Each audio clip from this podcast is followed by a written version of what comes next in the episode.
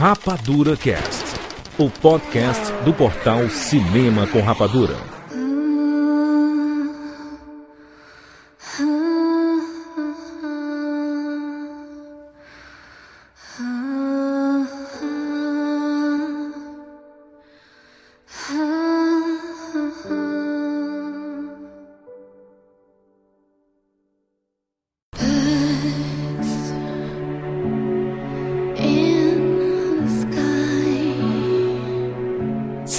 Seja bem-vindo, seres Rapadura em todo o Brasil. Está começando mais uma edição do Rapadura Cast. Eu sou Júlio de Filho e no programa de hoje nós vamos falar sobre um lugar silencioso.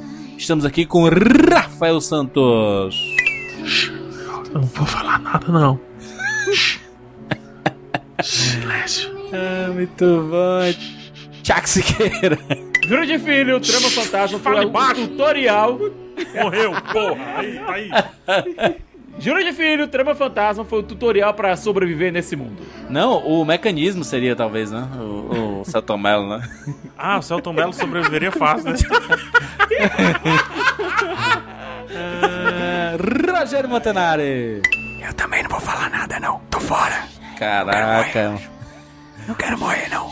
Muito bem, olha só, vamos falar sobre Um Lugar Silencioso, esse filme dirigido pelo John Krasinski, o Jim de The Office, gente. Gente, o Jim do The Office tá aqui dirigindo um filme de suspense barra terror aí, tá aí fazendo um baita sucesso nos cinemas do mundo inteiro e a gente vai falar, obviamente, com todos os spoilers. Então, se você não assistiu ao filme, escute esse programa por conta e risco, que a gente vai revelar todos os detalhes da trama deste filmaço. Muito bem, vamos falar sobre um lugar silencioso agora aqui no Rapadura Cast. Meu nome é Maria Isabelle. Eu sou Andresa e Nós de somos de Paraíba. E bem-vindos ao mundo espetacular espetacular do cinema!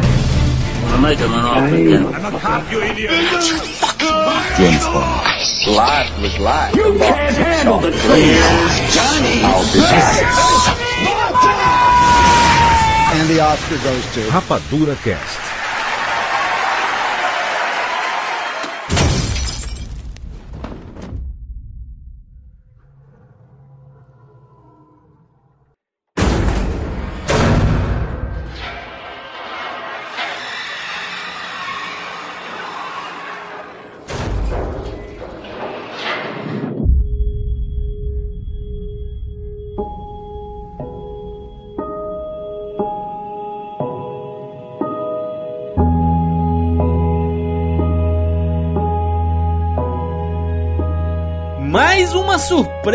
Nesses últimos anos. Rapaz, só surpresa que a gente tá tendo nesse gênero, né? Gênero de terror, suspense, né? A gente tá muito desprevenido, né, a gente?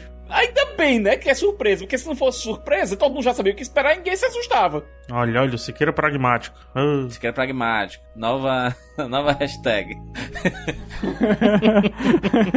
Eu falo surpresa, é porque é um filme que ninguém esperava nada, sabe? É um filme pequeno, né?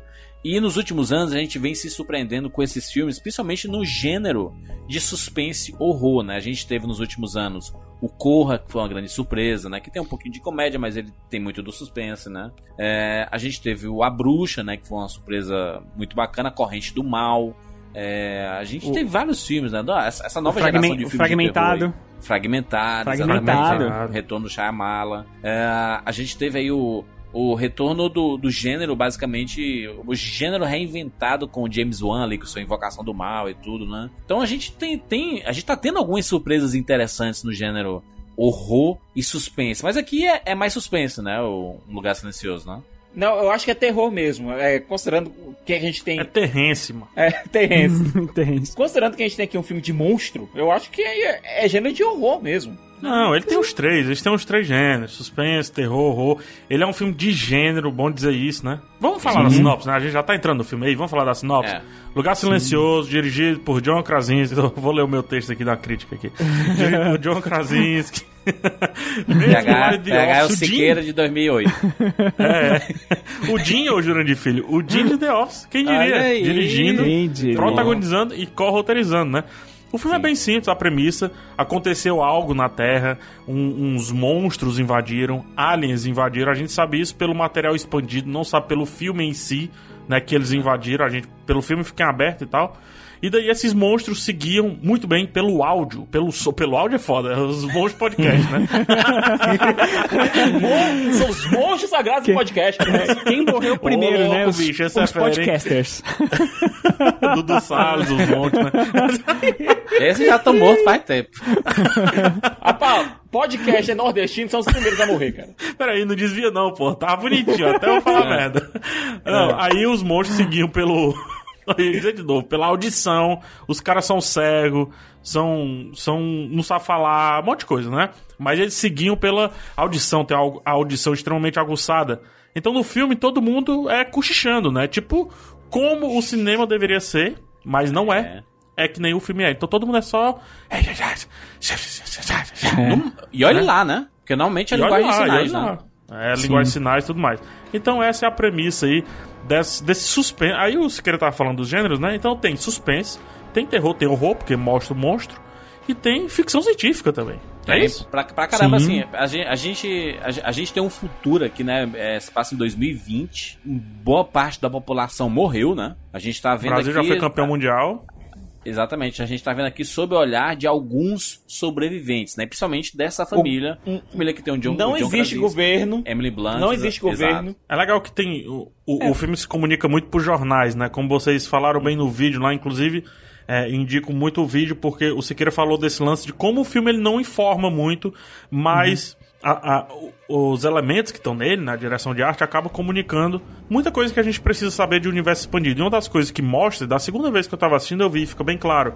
Tem um jornalzinho lá atrás que diz assim: Nova York caiu, vocês estão por vocês. Ou seja, Caraca. falando, Caramba. se vira. O governo diz, se virem. Você- Mas, cara, faz muito sentido, pô. Faz muito sentido, Sim. imagina. Os caras guiam, guiam pela audição, até quando eles estiverem invadindo, lá de cima pra baixo, pô, eles vão ver um mapeamento vermelho ali em Nova York, né?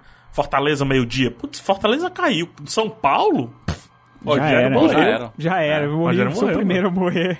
Em podcaster ainda. Não, eu sou o primeiro a morrer. Eu sou o primeiro a morrer. A gente Siqueira, muito barulhento. Durante a, durante a cabine a gente fez a aposta. Não, primeiro morreu o Siqueira. Pronto. Primeiro morreu o Siqueira- o né? primeiro a morrer. Siqueira- O Siqueira e a Marina do, do, do canal do Rapadura. Porque a A Marina, Marina é porque derruba derruba as coisas, né? Porque É verdade, ele não consegue ficar quieta e Giovanni é silêncio seu terceiro. Giovanni é seu terceiro. Giovanni. já vou já ia ter uma lápide ia pra fazer ele. zoada e tudo, né? Sabe o que, que Mas- eu acho mas, ó, bacana? É que não é só vai- a família, né? Você tem aquela cena das, das fogueiras e você percebe que eles não estão sozinhos nesse Exato. mundo. Existem várias famílias, entre aspas, porque a gente É. não sabe, que estão sobrevivendo de alguma forma. Porque, é, se não me Mas engano, não existe é uma o- relação, né, Rogério? Assim, eles dizem, "Ei, vamos lá, 89º. Vamos, vamos juntar a turma e fazer um churrasco. Não existe isso, né? É, não, não tem. Não, porque... não, é todo mundo afastado, até mesmo pra. Se o monstro invadir a fazenda de um, o outro ainda tá livre, ainda tá. dá pra se aguentar. Agora, as fogueiras, elas servem pra quê? Eu gostei disso, é um detalhe muito bacana. Senhor Anéis, Não só, da dos dire... é, não só da direção de arte, mas também do world building, da construção de mundo ali. Quando, como você não pode comuni- se comunicar por sons, o único modo que você pode encontrar para comunicação a longa distância é por luz. É, aquela questão da luz vermelha, luz verde, Sim. isso funciona pra família, é um código interno. Mas até mesmo as fogueiras elas funcionam pra dizer, tá tudo bem aqui, se não tiver fogueira, você sabe que deu merda É, lá. tipo, tô vivo, né? Quer dizer isso, É. né? Ó, acendi porque a gente tá vivo aqui. Se não acender, Tem uma hora no filme, tem uma hora no filme que as crianças usam pra outro, para outra finalidade. Pra, por favor, venha pra cá, como um sinal interno. Mas você vê que a função daquelas fogueiras pra aquela região é pra dizer: olha, essa família tá ok, como é que estão as outras? Aqui tá ok, aqui tá ok. As fogueiras são uma sinalização disso. Eu acho muito bacana porque essa galera teve que, no meio desse apocalipse, teve que arrumar um jeito de, olha, se comunicar. É, só... É, eu tinha colocado no, eu tinha colocado no vídeo o seguinte: esse mundo que o John Krasinski e os demais roteiristas criaram, o Brian Woods e o Scott Beck, é realmente um mundo onde você literalmente não tem voz. Você não tem como se como exprimir a sua vontade, exprimir sua é, sua frustração, o que você tá sentindo, seus sentimentos, seu conhecimento. É um mundo extremamente sombrio. Parar pra pensar como você, como esse mundo funcionaria, é um Mundo exercício Sombrio é outro filme, cara. mas é um exercício extremamente. é, eu diria até. é um pouco masoquista. É, você tá colocando o que seria um dos piores pesadelos da humanidade. A gente já viu que o Saramago, é, com o ensaio sobre a cegueira, ele tinha colocado como seria para a humanidade perder a visão. Aqui a gente vê como seria para a humanidade perder a fala. Como é, como é sim, que essa sim. humanidade sobreviveria? Eu achei essa referência muito boa. É, foi, foi, foi, até uma das coisas que a gente comentou depois, né? É, é um. Uhum. É um Saramago que a galera não, não pode falar. Então é, o, meio que o contrário, assim. Tem um livro também que eu li há pouco tempo que chama Caixa de Pássaros. Que, Poxa, aliás, é um muita livro... gente falou da comparação. É, Fala aí, é um... se tu leu a comparação, parece que é meio, meio direta, assim, né? Sim, é muito parecido. Inclusive, eles estão adaptando pro cinema. Não sei como vão fazer depois agora do filme do... Ah, agora desiste. É, eu acho que agora meio que desandou. Porque nesse, nesse universo do livro, é, o que acontece que esse livro é do Josh Malerman. Malerman. É, o que acontece nesse universo é que é o seguinte: apareceram seres, também não se sabe como. E só que a diferença é que não é que você não pode fazer barulho ou que ele te encontra é, pelo, pelo som ou coisa do gênero. O que acontece é que você não pode vê-los. Então ninguém sabe o que são esses monstros, porque se você vê-los, você tem um ataque de raiva, assim, absurdo. Porque é uma coisa que, em tese, isso é tão legal, se você for imaginar, porque tem uma coisa meio de. O Lovecraft, que é aquela coisa que é tão horrível que você não consegue descrever. Então, nesse caso. É o é Cthulhu, seria, né? É o Cthulhu. Seria uma coisa tão horrenda, esse monstro, que a pessoa não. Ela, tipo, fica com. Ela tem um acesso de raiva gigantesco, ela mata o que ela vê pela frente e depois ela se mata. Então, é, você tem medo de uma coisa que você não sabe o que é. Então, as pessoas elas andam com os olhos vendados. Elas normalmente ficam presas dentro de casa, com cortinas e tudo, porque é, esses monstros, esses seres, eles em tese ficam andando ali fora, ninguém consegue vê-los. E não adianta você, se você olhar ele por uma câmera, porque no filme, no começo do livro, até tem uns testes do cara tentando tirar uma foto. E aí quando ele olha a foto, ele tem um ataque e acontece tudo de novo. Então, você realmente não pode saber o que é e você fica preso dentro de casa. Por isso que chama caixa de pássaros, por isso que, porque as pessoas ficam presas ali dentro e também porque elas andam com pássaros, que os pássaros fazem um barulho quando vejam, quando Caraca, veem os que monstros. premissa excelente, hein? Puta merda. Maravilhosa. Eu acho um pouco infilmável, já que você não pode mostrar o monstro e você passa o livro inteiro querendo saber que desgraça é esse monstro, sabe? Mas, é, mas, é, é mas aí é, mas aí pegando um, um, diretor bom e tudo mais, ele consegue, ele vai conseguir manter o suspense, o medo, Cara, a depois que depois que conseguiram o ensaio sobre a cegueira, eu... É verdade. Não existe mais romance infilmável. Mas, mas falar um negócio aqui, falar um negócio aqui com relação, inclusive, ao livro, né? Que é uma boa comparação. Se você pensar nesse filme, Jura, se eu, se eu te contar esse filme, é, ele é meio inconcebível também em termos de cinema, porque como é que você vai permitir que o cinema audiovisual, inclusive áudio vindo primeiro no, na palavra, por, por coincidência, óbvio, mas vindo primeiro na palavra aí que define o cinema, como é que você vai definir que 80% vai ser apenas, entre aspas, visual? Então, é, é dá para falar a mesma coisa assim, poxa, é infilmável. E na verdade, a ausência a gente fala muito isso, né? E felizmente alguém foi lá e provou. É, o, o Lugar Silencioso é um experimento científico sobre a gente falar que a ausência também é presença. Então a ausência de, de barulho, de som, de muitas coisas no Lugar Silencioso acaba sendo uma presença absurda, porque quando vem você sente todos os é, é, não pode mais falar nuance que o pessoal coloca logo nos comentários que é choque de cultura, né? Mas você pega todos os tons ali, escuta tudo direitinho. Então, assim, é, é, é como eu tava falando. Se eles utilizaram o cinema, dá para adaptar esse livro.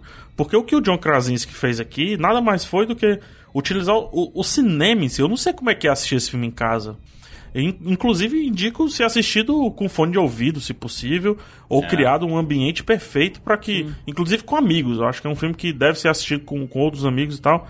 Porque, poxa, é diferente do Corra, entendeu? O Corra não exige um cinema. Esse lugar silencioso exige aquele som abafado do cinema, aquela é, é claustrofóbico, né? Eu acho que quem tem problemas, Sim. inclusive, com silêncio ou com alguma coisa parecida, cara, não entre porque tem uma fobia envolvida nesse filme. Vamos, deixa eu, deixa eu, deixa eu fazer um parênteses aqui. Parênteses. Inclusive, Joel, Joel, muda, muda a música aí porque é um momento de reclamação, tá?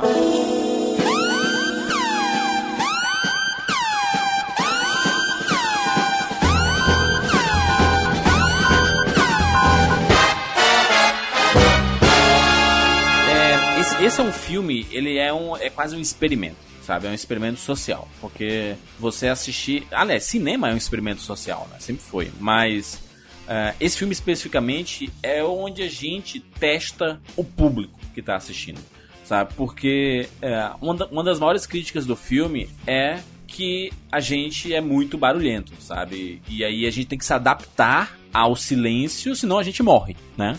Inclusive, É. a família tem até as vantagens de ter deficiente auditivo na, é, dentre eles, então eles já estavam meio que adaptados a se comunicar por sinais. Sim. Então, é uma vantagem, entre aspas, que eles tinham. É, mas a- aqui eles tiveram que se adaptar, todos eles, né? Porque eles têm crianças, né? Crianças não respeitam muito, não, eles não, não compreendem, na verdade, muito o ficar em silêncio, sabe? Porque criança chora, né? E chora por qualquer situação.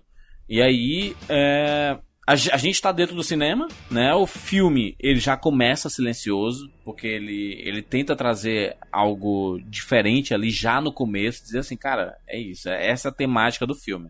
É, e aí ele tem ele tem tipo uma, espécie- uma espécie de um prólogo, né, antes de aparecer a logo, né, um lugar silencioso, que é quando o menininho tá lá, faz o barulhinho com, com a, na- a navezinha espacial e aí ele morre. E aí aparece a logo, um lugar silencioso.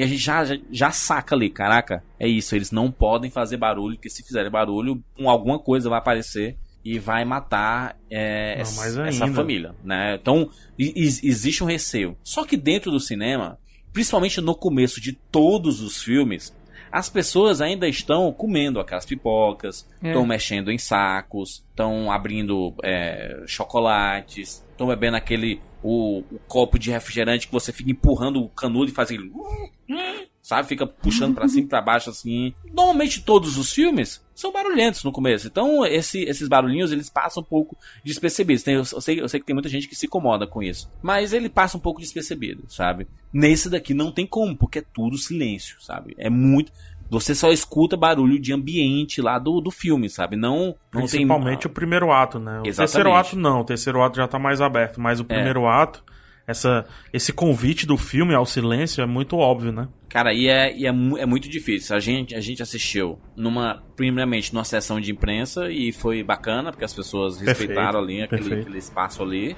É, mas depois eu fui assistir numa sessão aberta e lotada, né? E esse é um filme pequeno com cara de blockbuster, sabe? Porque as pessoas são, ficam Não, curiosas. já, todo já mundo se pagou no Já- primeiro fim já de semana. Juros. Pois é, Não, filé. Se pagou, quase que duplicou o valor. É, não, um sucesso, sucesso. O que, eu, o que eu fico feliz pelo John Krasinski e inclusive pela produtora do Michael Bay, sabe? A, a, a Platinum Dun- Dunes, né? Que Fico financiou feliz um pelo gênero filmes. também, já, sabe? É, sim, é, é, É um muito gênero bacana. que, inclusive, um, um- um- é um crítico, não sei se é crítico, mas um jornalista é, do meio de cinema, ele cunhou lá nos Estados Unidos como. Putz, como é o nome isso? Que era pós-terror, post-terror, né?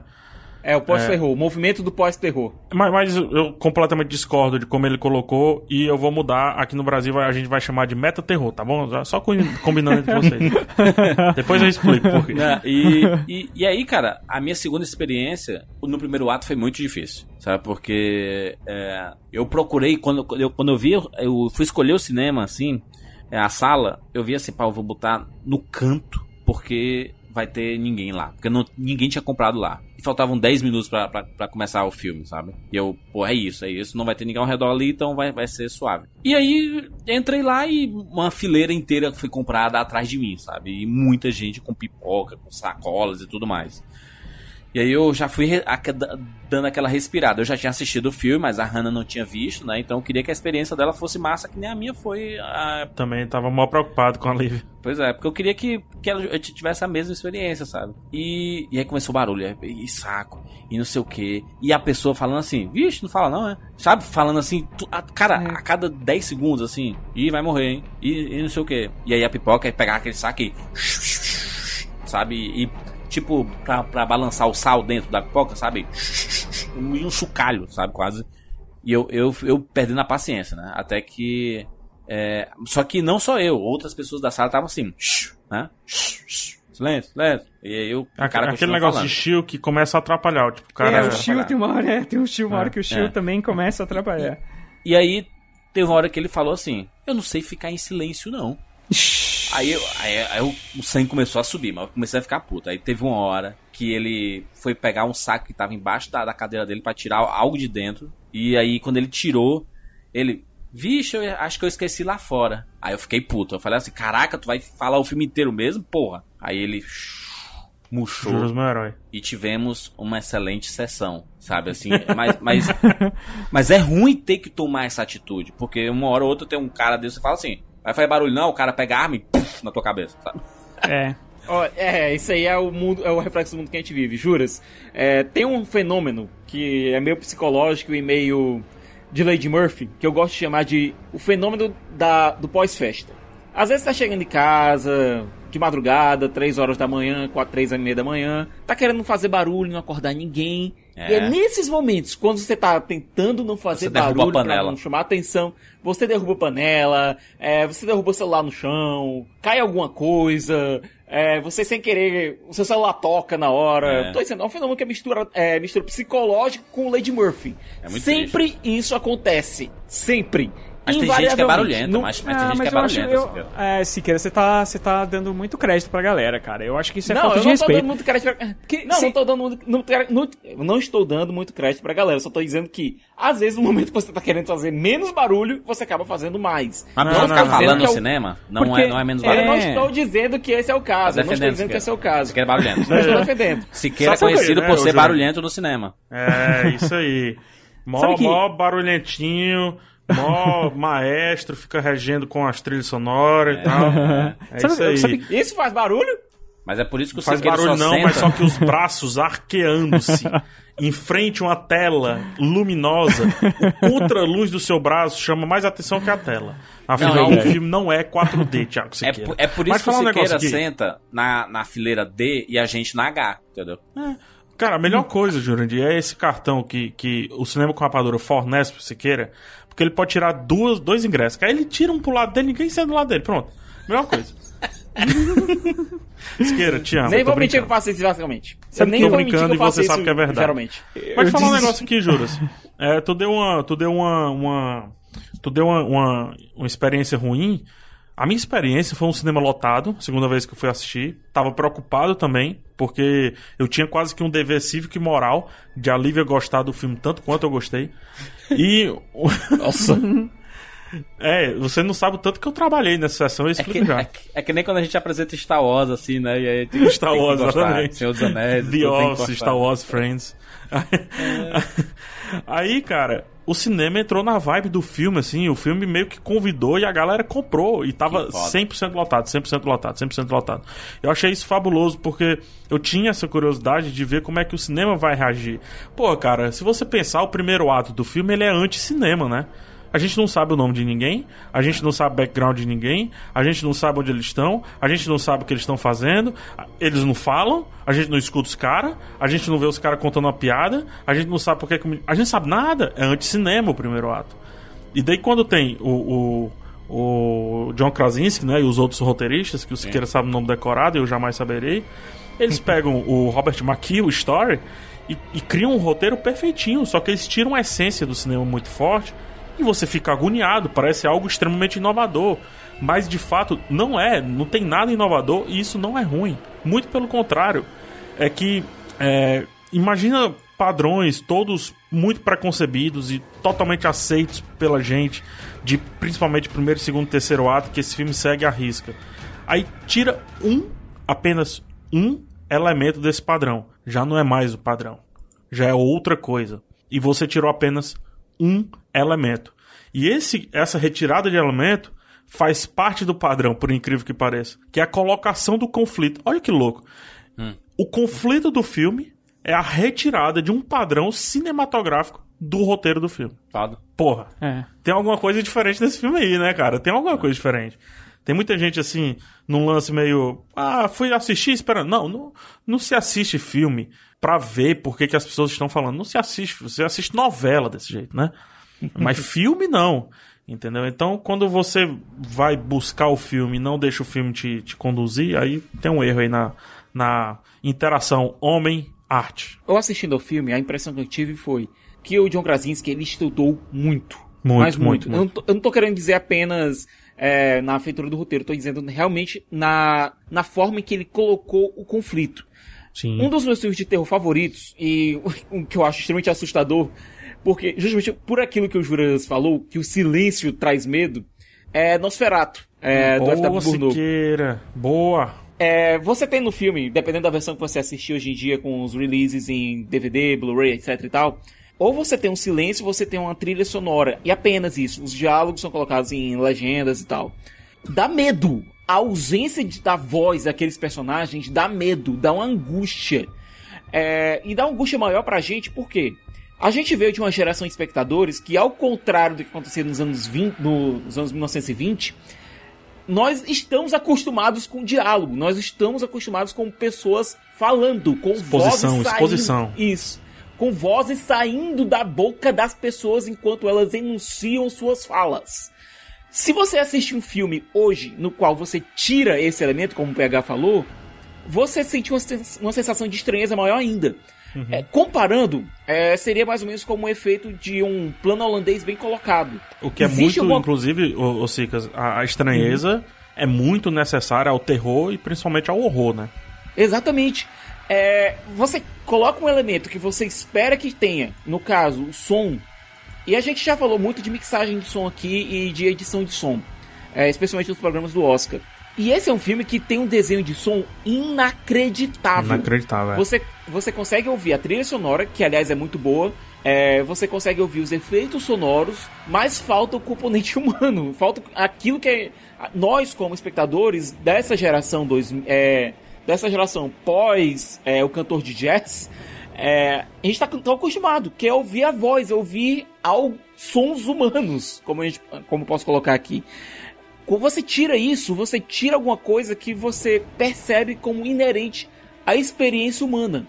Não só isso, eles colocaram no dentro do filme, o Krasinski, o Brian Woods, o Scott Beck colocaram dentro do filme uma pessoa que está completamente acostumada que o normal dela é a ausência desse elemento. Sim. E mesmo seja, assim, a ausência do mundo ainda interfere, porque a ausência dela ainda é uma camada a mais, né? É, é mais. é- Exatamente. é- quando, quando o ponto de vista dela, o, o filme fica ainda mais Ponto de audição né? dela, né? É muito E, e eu volto, interessante. e eu isso. volto pro desenho de som, eu volto pro design de som, porque o filme coloca isso. A gente vê uma primeira cena onde você tem realmente você escuta o que tá acontecendo e quando o ponto focal se torna ela, morre o som. Não, e Você é só coragem, tem- assim. É, é, é coragem. É, É bastante. corajoso. Não, é pra você corajoso. acha que tá no seu segundo longa, meu Deus do céu, isso é ter culhões, gente. Sendo que o primeiro longa dele não tem nada a ver com terror, horror, nada. Nada a ver, é uma dramédia. É, eu nem vi. Mas o, o- o que eu acho é, engraçado nisso tudo é que você, não sei vocês, mas no meu caso, por exemplo, ele desenha a coisa de tal forma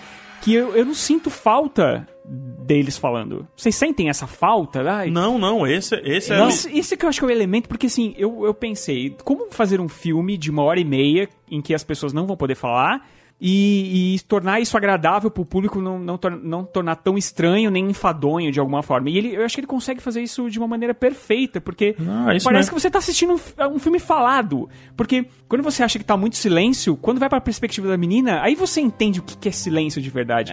Porque o mundo tem um barulho que você meio que não percebe, né? E quando você tem o silêncio total, aí você fala, caramba, olha só.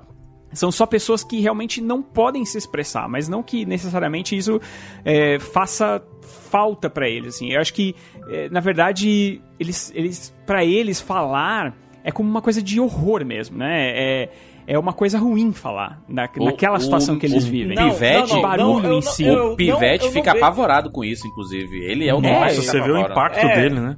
Não, e você vê que o John Krasinski, pessoa mais velha, que estava acostumada com como era a vida antes, Siqueira, pessoa, veio- John Krasinski, pessoa mais velha. mas ele é o. Eu ele, sei, pô. com- Eu tô com zoando do que exceção falou, do. sabe? É, com exceção do velhinho que a gente vê lá, é a pessoa mais velha que aparece no filme. Aquela cena que ele tá na cachoeira Você e não que sabe ele a idade do se- monstro? Pessoa, não monstro. Aquela cena que ele tá na. É, aquela cena que ele tá na cachoeira e que ele se permite gritar é de uma catarse imensa. Porque ali ele É. transforma a fala, que era uma coisa ruim, em uma coisa boa, uma coisa libertadora. Não, é por conta do ponto de vista dele. Do ponto de vista dele, a fala naquele momento é um momento de liberdade. Mas pro Pro, pra menino, criança, né? Pro menino também. É. Ele fica horror- horrorizado, mas em um segundo momento ele sente a liberdade, porque ele transforma uma coisa que prende eles em uma coisa que solta a, a fala. A partir desse momento eles começam a.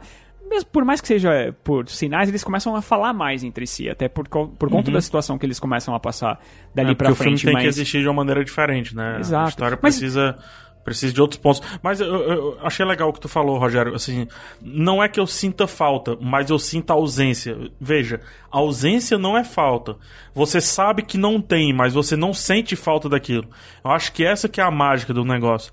Eu não sei se vocês já tiveram o, o prazer, e para muitos desse prazer, porque tem muita gente que não gosta de filme velho, de revisitar filmes mudos. E eu não tô falando de Chaplin, porque Chaplin ele é uma curva é, acentuadíssima do cinema mudo, acentuadíssima. E outra, como ele lida com comédia muito física, por motivos óbvios, é, então você não sente esse lance da fala, a ausência da fala e tudo mais. Mas não sei se o John Krasinski fez. é, John Krasinski, Brian Wood e Scott Beck, né? Não sei se fizeram de propósito ou não, mas quando o Siqueira cita Nosferatu, filme lá do comecinho do expressionismo alemão, acho que é o que abre o expressionismo alemão, se, se eu não se eu falo engano, né? Da mesma, época- da mesma época lá do Fritz Lang, do Metrópolis e tudo mais. Era, o- é o Drácula que não pôde ter. O filme é tão velho que na época o Bram Stoker ainda tinha os direitos do Drácula. então ele não vendeu. Pior que, Pior que eles Ele fizeram não o vendeu filme e só, parada e o cara disse, beleza, então vamos mudar só o nome, é Nosferatu. só pronto. mudaram o nome, porque o filme é o Drácula. É igual, é igual. usar. E daí, cara, é muito legal um negócio nesse filme, porque, ó, ó, é uma estrutura que eu vou tentar explicar em áudio, em vídeo ficaria muito mais fácil. Aparece o bicho. Tá. É, Nosferato abrindo a porta. Ou então o Nosferato surgindo. É, Darth Vader, né? No episódio 3 de Star Wars, surgindo assim. É igual o Nosferato surgindo assim. Reto e subindo e tudo mais. E daí aparece um close no rosto de um personagem humano que, que tá com receio, tá com medo daquilo ali. E aí o close fica uns 4, 3 segundinhos ali, que já chega até a incomodar pra quem tá acostumado com o cinema mais recente. Você fica dizendo assim, pelo amor de Deus, corta isso logo, né? E daí depois aparece outro personagem falando alguma coisa. Do tipo, né, aquela fala, faladinha rápida porque é mudo. E só em seguida que a gente tem o frame com o lettering, ou seja, com o que o personagem falou. E daí quando volta, já volta pra uma cena de ação. Olha o que é que o John Krasinski fez aqui nesse filme. Na cena que os meninos estão jogando Monopoly lá com tudo mais, então tá esse silêncio. Quando eles quebram o, o lampião lá, o, o abajur, não, como é o. o- é o lampião, né? É um lampião É um mesmo, é um lampião. Lamparina. A lumináriazinha, a lamparina, É. lamparina. Quando eles quebram a lamparina, cara, o cinema inteiro pula, literalmente pula. Porque já sabe o risco, até né? então. Não, e até então nós não tínhamos som algum no filme. O cinema inteiro puro, é o é o primeiro som alto do filme. Após isso, quando o personagem do, do Jim, né, que é o. É porque eles não falam o nome deles, né? O Lee. Quando o Lee vem apagar o fogo, O pai, ele né? fica parado. Tal como lá em Nosferatu as pessoas ficaram paradas porque não tinha som, porque era um filme mudo, né? Então ele fica parado. E daí vem aquele silêncio terrível, ensurdecedor, que é o maior silêncio de todos do filme. E daí ele fica 3, 4, 5 segundos nisso, cara. Qualquer diretor teria cortado. Qualquer diretor, eu tô fazendo qual- qual- qualquer mesmo. Steven Spielberg teria cortado. Qualquer um teria Pra cortado. dar um close no Mas não. bicho, né? Cinco segundinhos, silêncio total e você fica naquela, vem ou não vem? E daí vem é. outro som, possivelmente com o bicho. Cara, essa relação Nosferatu e, e- e, é, Lugar Silencioso é muito provável que o John Krasinski não tenha pensado. Mas, será que realmente não pensou? Quando ele coloca no background dos personagens, que não tá no filme, tá no universo expandido, no caso o IMDB, que é um belíssimo universo expandido para esse filme, o sobrenome de Abbott, fazendo uma referência direta aos artistas mudos da época do Chaplin e tudo mais, Abbott e Costello, que também é referenciado na chegada, aí eu me pergunto, será que este ego não foi também no Nosferatu? É um cuidado que se tem de não trazer um nome qualquer e fazer uma referência ao cinema mudo, né? A TV muda, no caso. É. Tem uma coisa que eu queria colocar aqui também é o seguinte. É, você tem uma, tem um elemento que geralmente reclama quando a gente está assistindo o filme, que é quando a trilha sonora ela fica comentando o que está acontecendo, certo? E a gente reclamou disso várias vezes aqui no Rapadura Cast, várias. O filho da mãe do, do John Krasinski, ele contrata o Marco Beltrame, que é um, um compositor que eu gosto muito desde Os Indomáveis. É, que ele fez lá com James Mangold e ele repete essa parceria com James Mangold há muito tempo.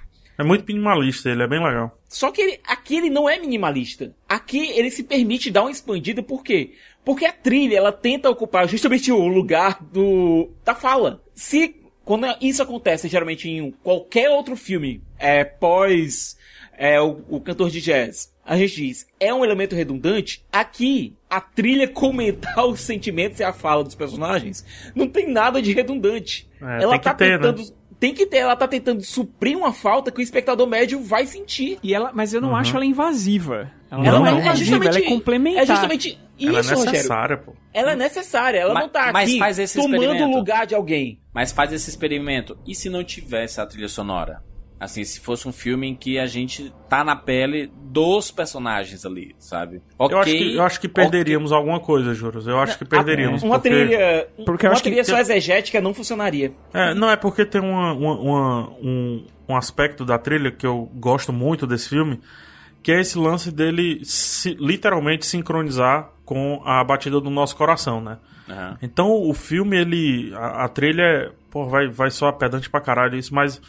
A, a, a trilha, ela fica em 96 BPM, digamos assim. Ela fica em 96 bits, então ela sincroniza com um coração um pouco mais acelerado. Então quem tá imerso no filme, é, o corpo da gente entra naquilo ali. É tanto que eu tive uma experiência recente de meio que síndrome do pânico, arritmia, sei lá, é, como é que chama essas porra. E, e eu, em alguns momentos, eu pensei que eu iria sentir o que eu havia sentido semanas atrás, entendeu? Justamente porque o meu coração acelerou a pedido da trilha sonora. Ela não é uma trilha sonora que está em, em, em 120, não é uma trilha sonora que está em 130, não é. Ela está num ritmo contínuo e um ritmo muito perceptível. É legal porque é, o, o filme ele é muito convidativo, já falei isso várias vezes, mas a trilha também te convida a- ao seu corpo ser estimulado e entrar no estímulo perfeito para você, literalmente, sentir medo. Mas não o medo do horror. É um medo da situação, do que tá acontecendo como um todo. Não o monstrinho aparecer. Tô falando como um todo do mundo mesmo, entendeu? E Então eu por acho- isso que eu acho que a trilha é, é muito, muito importante. Eu entendo a tua experiência, mas é, assim como ele faz, o Marco Beltrame, lá no Águas Rasas, que é um filmaço, diga-se de passagem, um filmaço não, um filme bem bom. Então ele também faz a mesma coisa, ele te convida a sentir medo.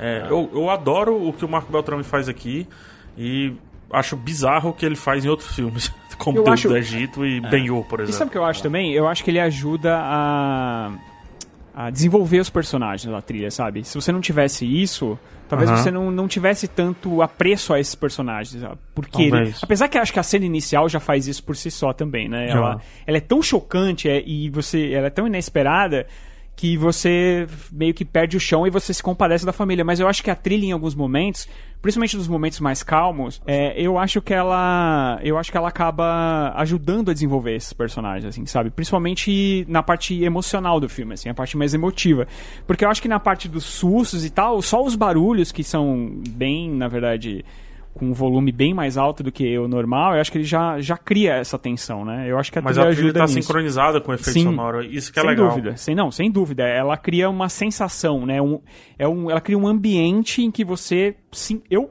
literalmente fazia muito, eu não me lembro do último filme que isso aconteceu. Eu fiquei encolhido. A minha, o meu pé, eu tava na frente e eu sentei onde você pode colocar o pé no ferro e meu pé, eu fiquei com o pé ali, mas eu fiquei com o pé encolhido, cara, com os dedos do pé encolhidos, assim. E realmente eu não me lembro da última vez que isso tenha acontecido é, no cinema comigo, porque é uma tensão muito grande de você realmente, como acontece no começo, de você perder um personagem e assim, seria em tese o mais inocente deles, é, você sabe que realmente pode acontecer tudo, sabe, com esses personagens. E você vai ganhando apreço com É, eles. foi isso E- que eu senti, foi isso que eu senti. Sim. Assim, depois que mataram o meninozinho, eu disse, fudeu. Fudeu. Todo mundo É, pode o filme morrer, né? Ah. Tudo Ali- pode, tudo pode. É, ele botou o pau na mesa ali. Ele falou, ó, aqui pode acontecer qualquer coisa. E É, porque, fudeu, fudeu. né, tem aquela regra básica do de crianças e animais não morrem e tal. E não, tipo, acabou. Logo no começo Não ele já aqui. te fala, não, morrem sim, aqui morrem. Em É. matéria de estrutura, em matéria de estrutura, você colocar um personagem pra morrer logo no prólogo faz sentido porque você tem que estabelecer qual é o Mas risco. não, a- não o personagem Não, mais não. novo de todos, né? Entendo o que eu tô colocando, pegar. Eu tô dizendo que em matéria de estrutura faz sentido você fazer uma morte daquele tipo pra você estruturar o que tá acontecendo. Sim. Agora você não esperava que fosse uma criança de 3 anos de idade. Então. É. E super simpático, super fofinho, né? Correndo É, ali e não, e eu Não, e brincar, sonhadora. cara. E sonhadora, né? É. Diz Assim, não, a gente tá preso aqui, mas a gente pode ir embora no ônibus espacial, sabe? No foguete e tudo. É, mas PH, lembrando da, da- daquela cena da, da lamparina ainda, quando eles quebram e o menino fica lá, não, desculpa, desculpa, sabe assim, com, com assustado e o, e o pai fazendo, shh, né? Pra, pra- aquele silêncio e todo mundo tenso no cinema. E aí caem aqueles guaxinins, né? Aí tu, uff, era só guaxinim. E aí a gente tem um alívio, diz assim, caraca, então pode escapar, né? Um barulho desse, ele, ele pode escapar. E aí o guaxinim tá saindo e o bicho mata o guaxinim. Ou seja, o bicho tá cercando o local. Né, ele tá ali, né? Ele tá na, na, na espreita. Então não é o não é todo barulho que, que consegue escapar. Porque quando ele quebrou lá a, a lamparina, ele chegou com, com um pano e né, ele foi tentou ficar tudo em silêncio e tudo mais. Porque normalmente o que acontece? Um pequeno som atrai um outro som. Né? Na vida real é assim, né? Tipo, a gente derruba uma moeda no chão, tipo assim, sol- soltou uma moeda no chão. A moeda fica girando e fazendo barulho, né? Até ela parar, né? Ou então quando você é, um- um- uma xícara cai no chão assim quebra, ou o som parece que reverbera, né? Ele fica reverberando. É, mas o filme ele faz questão de, de mostrar que essa família ela passou por tanta coisa, porque começa o filme já tá 80 dias depois, né? Ou seja, já aconteceu muita coisa, já é uma família que tá adaptada àquele, àquele universo, né? Não, não, é- não é uma família novata, né?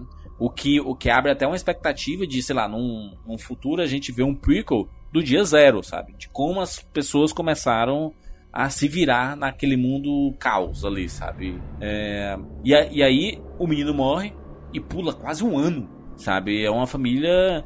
é, a, ge- a gente tá, tá acompanhando a rotina de, de uma família que está adaptada a esse caos, né? Que se preparou. É tanto que ela coloca areia no chão para eles andarem e não fazerem barulho, sabe? Ou seja, eles, eles sabem o que estão fazendo, sabe? Eles estão preparados para esse mundo. Só que eles são humanos, né? Aliás, eles são É. estão vivos, né? Eles vão fazer barulho. Esse, sabe? esse, esse estilo de sobrevivência, muito por conta do pai, né? A mãe tem mais um, um instinto de, sobre, de proteção, Isso. enquanto que o pai tem um de sobrevivência. Eu acho isso fabuloso. A gente pode até mastigar um pouco isso mais na frente. Mas isso é muito legal, Juros, porque acaba sendo uma crítica pra a gente, ou pelo menos a maioria da gente que tá ouvindo aqui, que mora em cidade grande, né? Cara, a, a galera do, do interior, principalmente fazendeiro, assim, o, o, o fazendeiro e o comerciante do, do interior são pessoas que me fascinam muito, porque muitos deles não têm o, o ensino que a gente teve, né? não tiveram acesso à educação que nós tivemos, mas faz uma conta de cabeça assim de uma maneira fabulosa. Tem um instinto de sobrevivência de uma maneira magistral, assim. Se você não sabe nem que tem cobra, ele já mapeou seis no local, né? É. Então, assim, são pessoas que aprenderam com a vida a literalmente sobreviver. Mais ainda, no sertão aqui, que a gente tem muito acesso. Pô, o pessoal fala assim, ah, sertanejo, bichinho, aquela é carinha nada. triste. Porra nenhuma, sertanejo, bicho. É, é, um, é, uma, é, um, é um camaleão, uma lagartista viva que você pode colocar, meu irmão, debaixo da terra, ele dá um jeito de plantar, de sair alguma coisa dali, porque o negócio aqui é roots, né? E lá eles eram fazendeiros, obviamente não sertanejos aqui como do Nordeste e tal. Mas eles, em comparação à galera de Nova York, eles naturalmente já eram mais sobreviventes. Sim. O- a fazenda deles lá, porra, tinha tonéis, tonéis não, é silos, né? Silos, vários silos Silo. de, de milho e tudo mais. Então, assim, é, a, a, vida já os levava a sobreviver. Aqui dali, muito entre aspas, acaba sendo um passeio pra eles. Agora, vamos tentar fazer um panorama de Nova York. Todo mundo correndo, sabe-se lá pra onde, todo mundo doido, batendo cabeça, tentando fugir da cidade, pegando carro, morrendo dentro dos carros. Que é a única Tecnologia, coisa né? que as pessoas sabem Barulho. fazer. Música. Tecnologia, barulho, chamando tudo. Cara, foi uma festa pro monstro, né? E se você perceber, quem está em dificuldade é o monstro naquele cenário. Porque a gente olha assim, porra, difícil, eles estão ali. Cara, mas é uma inversão de valores. E o monstro tá tentando caçar e os caras não estão fazendo barulho, entendeu? Então os caras estão um nível altíssimo de sobrevivência. Eu gosto muito. E é uma crítica do filme. né? É uma crítica do tipo, a gente olha tão mal pro nosso interior, os aqui no Brasil, acredito que na maioria do mundo, A gente olha tão mal, mas esses caras estão vivendo uma, uma vida que talvez a gente precise para sobreviver a coisas que a gente já está submet se submetendo de maneira extremamente obrigada, como é, todas as sensações sonoras agora ao mesmo tempo poluição, aqui. né? De Muita tudo. gente está ouvindo esse podcast andando na rua. E algumas pessoas, eu sei, tá ouvindo apenas com um dos fones de ouvido porque tem que ouvir a, a buzina do carro, tem que ouvir a, a buzina da moto, tem que perceber o mundo enquanto ainda assim tá consumindo informação. Então, assim, por favor, não para de escutar o Rapadura Cast, mas a pergunta é: será que realmente a gente precisa de tanto estímulo ao mesmo tempo agora acontecendo tudo aqui? É uma das críticas que o filme faz. A minha- Os caras lá no, no, no interior, eles estão sobrevivendo. E quando isso acontece, eles passam a ser, em vez de sobrevivência, eles passam a ser, no- na cadeia dos humanos, os melhores, né? Os meta-humanos ali. Não, minha mãe, minha mãe, ela, ela, ela consome, ela tá assistindo esses doramas coreanos, né, que tem na Netflix, né? E aí, ela tá assistindo na TV, passando lá, na Netflix. Ela tá com o computador aberto, vendo uma coisa e mexendo no celular. É, Caramba. São, são três. Ela tá jogando no celular, na verdade. Ou seja, são três é, é, é, é, possibilidades de consumo de informação que eu, eu não sei se ela tá absorvendo, porque eu vejo de vez em quando ela voltando, sabe? O Netflix, ah, acho que eu perdi isso aqui, não, não entendi. Ela volta pra tentar entender. Mas são. é, Ela, ela fala, porque eu não, eu não consigo ficar olhando só pra um local. sabe? E aí ela. Porque ela dorme se ela ficar olhando só, só, só pra um local. E aí ela fica fazendo várias coisas ao, ao mesmo tempo, sabe? É um tipo de consumo. A gente mesmo tá aqui, né? A gente tá aqui gravando e tudo mais. Aí tem WhatsApp aberto, tem Telegram aberto, tem Twitter aberto, tem um monte de coisa que a gente. Acabei de dar uma tweetada aqui, tava vendo a ficha de outro filme aqui, acabei de dar uma tweetada. Olha aí, que Eu fica. Que, fi- que fica chamando a, a nossa atenção, sabe? É. E, e ali no, no mundo do, do Um Lugar Silencioso, do Quiet Place, ah, a gente tem que aprender, assim, se a gente se co- colocar no lugar desses personagens, a gente tem que aprender e a gente consegue julgar entre as nossas rodas de amigos quem, quem morreria logo, sabe? Porque Opa! Opa! o que Acho que acontece todos ali. o Gente, é muito barulhento, rapaz, cara. É muito barulhento. É, Hoje, a gente não tem condição de sobreviver nesse negócio, sabe? Não, Não, tem. eu eu, eu vou eu te não falar. tenho a mínima. Não, eu acho que eu sobreviveria um bom tempo, assim, mas. acho que eu ia dar um grito, assim, de, de sei lá. De alguma coisa, assim. Eu muitas vezes sou essa pessoa que o PH diz que tá ali no ônibus ouvindo o podcast. E às vezes você, o barulho é tão grande do ônibus, da própria cidade, que você não escuta o que tá no fone de ouvido, cara. É foda. É, É, muito, louco bizarro, assim, em vários momentos eu tenho que voltar aos 15. Ainda bem que existe o botão dos 15 A turma que segundos, escuta no 10 metrô. Tem segundos. alguma coisa. Porque você não escuta, Então, cara. É muito. Tem alguma coisa errada, vai. Não, não- beleza. Um pouco mundo, né, chato, tá assim, vai. Socio, é, antropólogo, sociólogo chato, assim, mas. Tem, tem alguma coisa errada, não tem? A gente não conseguia ouvir um negócio que abafa o externo. Tem alguma coisa Não errada. faz, é, não faz sentido nenhum, cara. E, e em vários momentos, por exemplo, a música de fundo, muitos. Muitos, se eu estiver andando pela rua, eu não consigo escutar, eu só escuto o bate-papo. Aí se eu estiver aqui em casa, ouvindo aqui mais tranquilo, às vezes lavando uma louça, porque é aquilo, né? Podcast você tá sempre fazendo alguma coisa.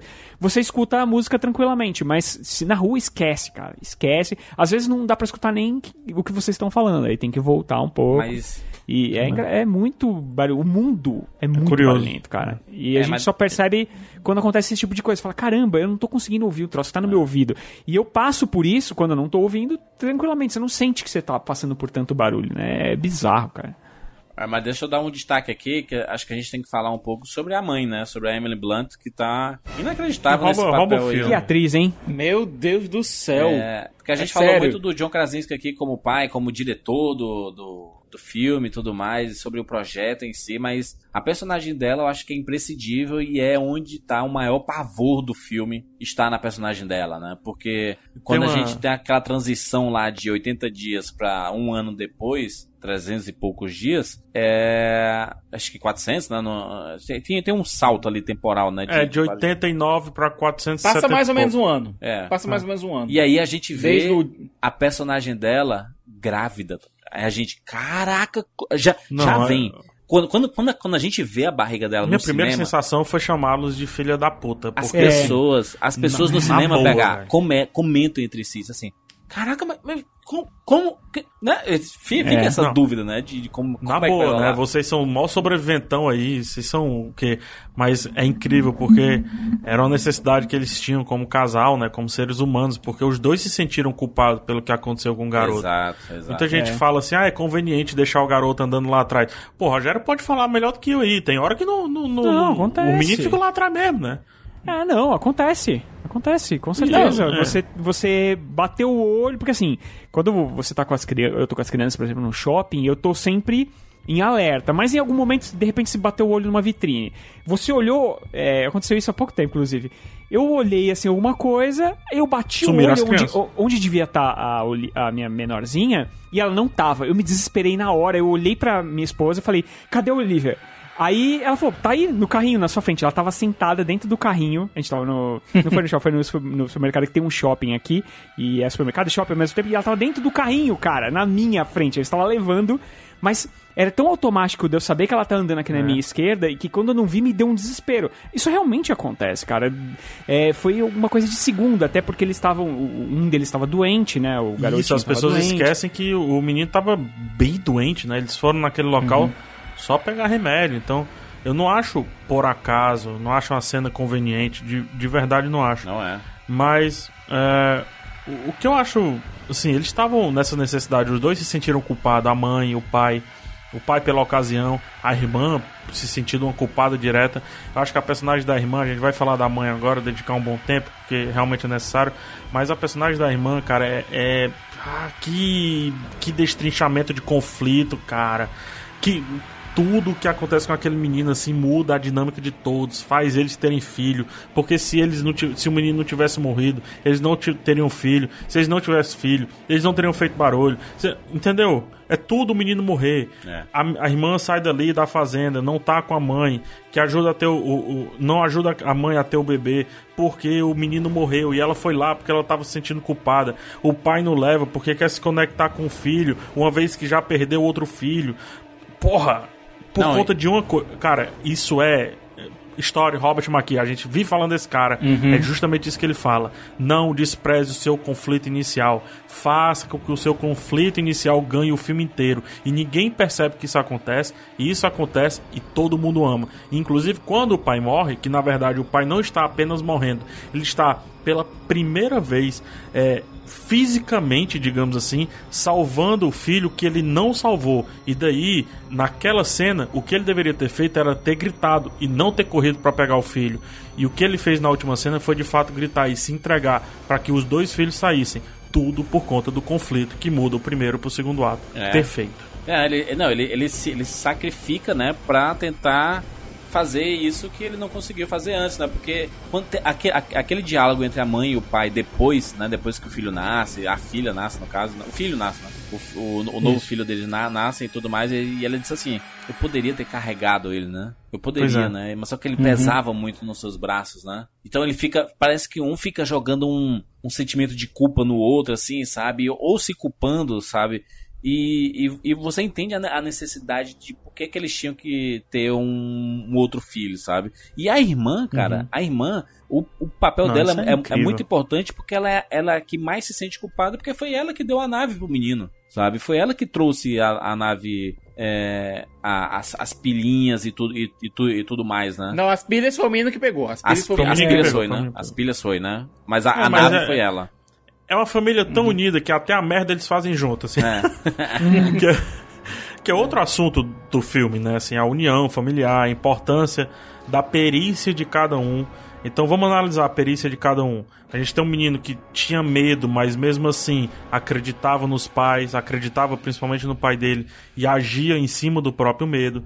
A gente tinha uma menina que era muito importada com o bem-estar de vários, ela estava muito preocupada, pode perceber, e também é muito curiosa. Se ela não fosse curiosa, muita coisa dali não teria acontecido. Sim.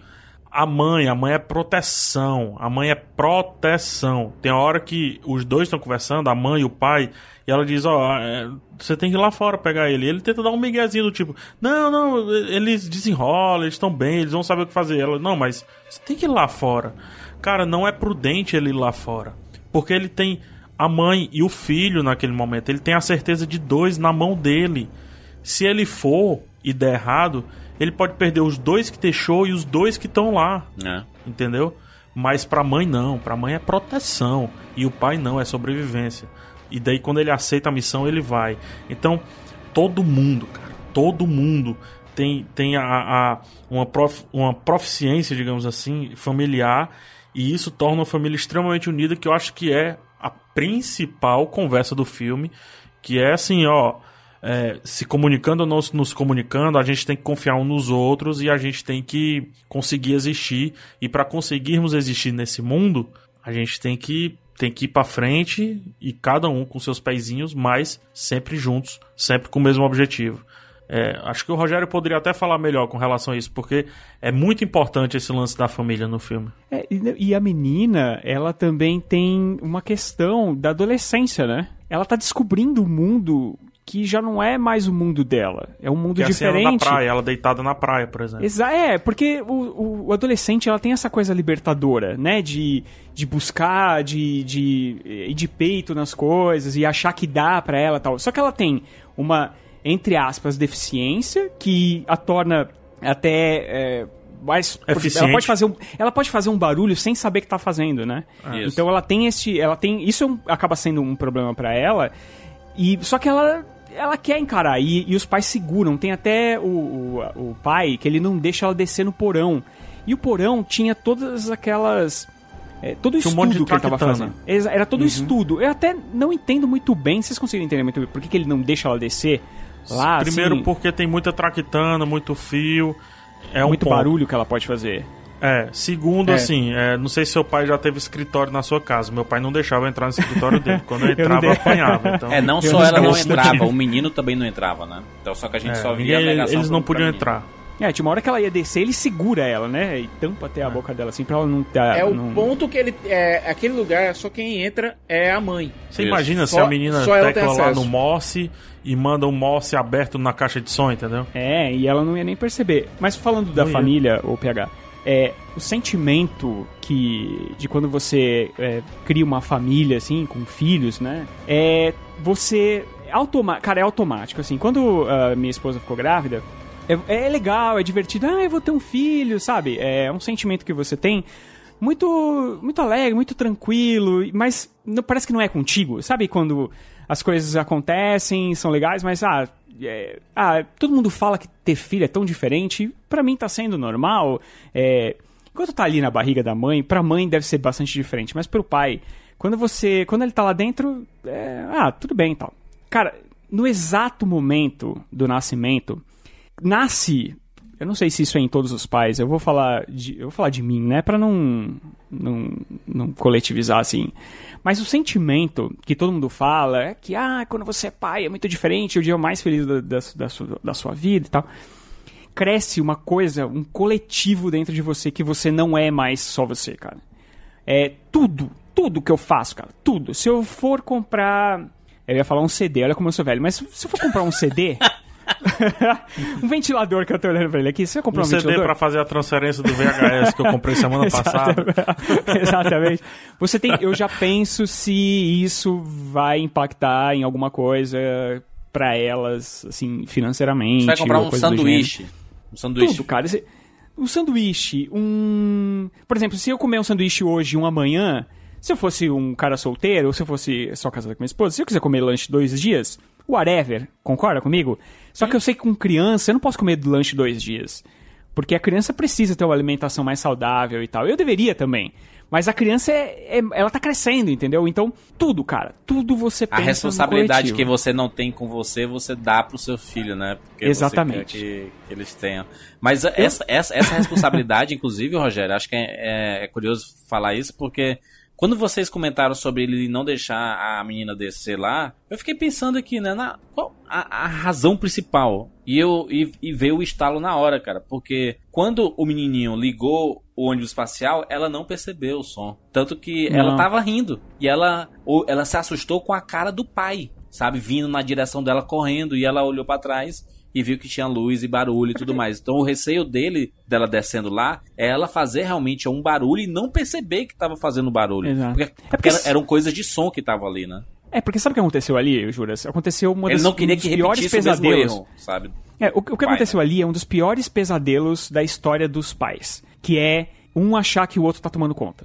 Então ele achou que Ah, talvez sim, a é. esposa estivesse É, tomando conta, e a esposa achou que a filha estava tomando conta. E ninguém estava tomando também, conta.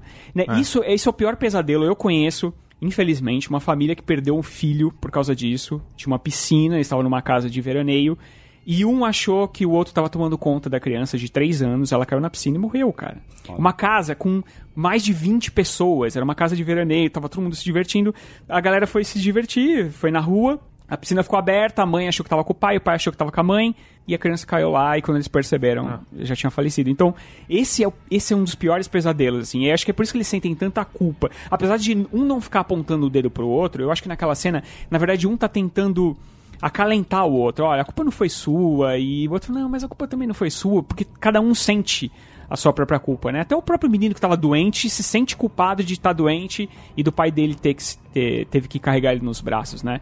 É, é- na verdade, é por isso que você se apega tanto a essa família, porque é muito verdadeiro o que acontece ali, né, cara?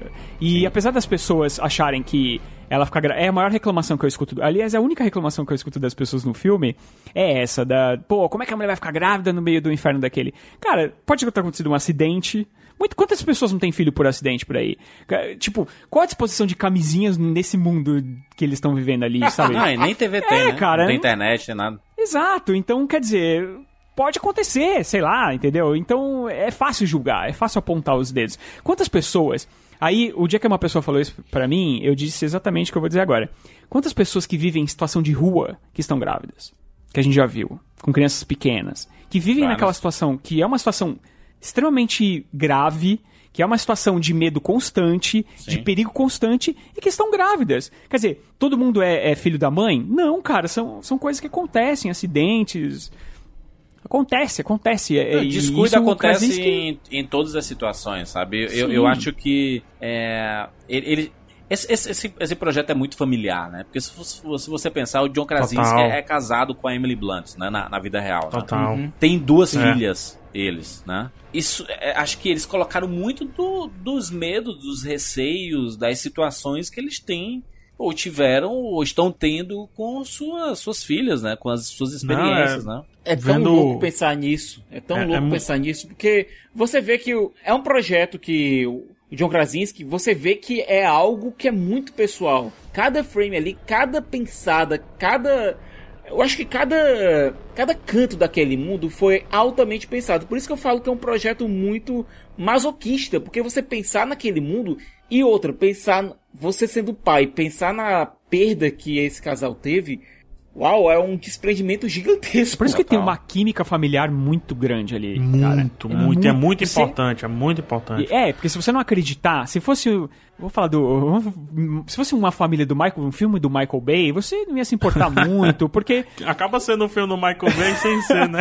É, eu acho que ele ficou bem longe, acho que ele só deu o dinheiro, porque é aquela coisa que você não se importa com as relações familiares. Ela, Ele tá entrou certo, é no uma texto família... final do filme. Ele Ó. entrou no texto final É. e eu tava vendo os making off, é sério. E- É verdade mesmo? É, Caramba. e ele É entrou mudar com um monstro, câmeras né? e equipamentos. Hã? Não, te, não, te, não te- teve uma parada que ele decidiu mudar o, o Krasinski decidiu mudar um monstro no final, assim, quando tava quase então, concluindo o filme projeto. teve. O filme tava 30% filmado e daí ele foi refilmado algumas partes desse 30%. Porque o Michael Bay deu as câmeras dele. Então, se você der uma olhada no making off, eu tava, tava dando uma olhada, é, dê um play aí, fica olhando vocês. Porque são várias câmeras Panavision, daquelas bem grandes. É um filme que não precisa desse tipo de câmera. Então o Michael Bay ajudou, ajudou assim, literalmente ajudou com, com equipamento e tal. Então o filme tanto teve refilmagem quanto teve coisas que o Krasinski não podia fazer com os equipamentos antigos e agora pôde. Então o- teve uma abordagem diferente no filme por conta do Michael Bay. Ele é muito importante pro filme. O Krasinski agradece ele algumas vezes em algumas entrevistas, mas é bem espiritual assim. O Michael Bay em si é uma, é uma é bem é, tá ali na, não é nem espiritual, na verdade é material. Ele tá ali na parte material, mas não tá na parte in- intro- introspectiva do filme e tudo mais. E é, só outra coisa com relação a isso que o Rogério falou, que é bem legal. O, o Krasinski, quando começou a discutir o filme com os outros dois roteiristas, assim que ele falou, ele disse assim: Caraca, legal contar a história dessa família. E os roteiristas estavam vendendo o filme para ele como um filme de terror. E ele não, não curtia terror antes desse filme. É. Ele falou: Não, eu não acompanhava terror. Eu aprendi terror por conta desse filme, mas eu não acompanhava e agora eu sou fascinado, porque o terror deixa a gente contar certas histórias em literalmente um ambiente extremo, que é justamente o que ele faz. E aí eu queria que a gente entrasse no, no papel da Emily Blunt, que pra mim rouba o filme, é um papel fascinante, principalmente do meio pro fim. Eu tinha até falado quando eu saí do filme que o terceiro ato é uma sequência só e é uma mentira. O a da metade pro fim do filme é uma sequência só. Quando eu falo sequência, não é um plano de sequência, mas o filme está contando a mesmíssima história. Eles estão tentando se livrar desde que o monstro apareceu lá quando a mãe teve é, entrou em trabalho de parto. Então é uma sequência só. O filme inteiro está contando o mesmo ponto. Na verdade, a tensão, PH, ela começa. Assim, a gente tá o filme todo tenso. Mas, é- mas, mas tem uns momentos de respiro, tanto que eles vão lá pra cachoeira e tudo mais. E Que é justo é, aí onde começa a, a tensão. é nesse momento, quando ela tá carregando um saco lá de roupas e tudo mais, um monte de coisas. Que engancha e, a- prego. e aquele prego Você- levanta. A você gente. sabe que aquele Ah, prego você vai. sa- Você sabe onde vai Cê- aquele prego. Mas, cara, você vê ali. ca- Caraca, vai acontecer. Arma de Chekhov, Puta que pa- exatamente. exatamente. Prego de Chekhov. Prego de Chekhov.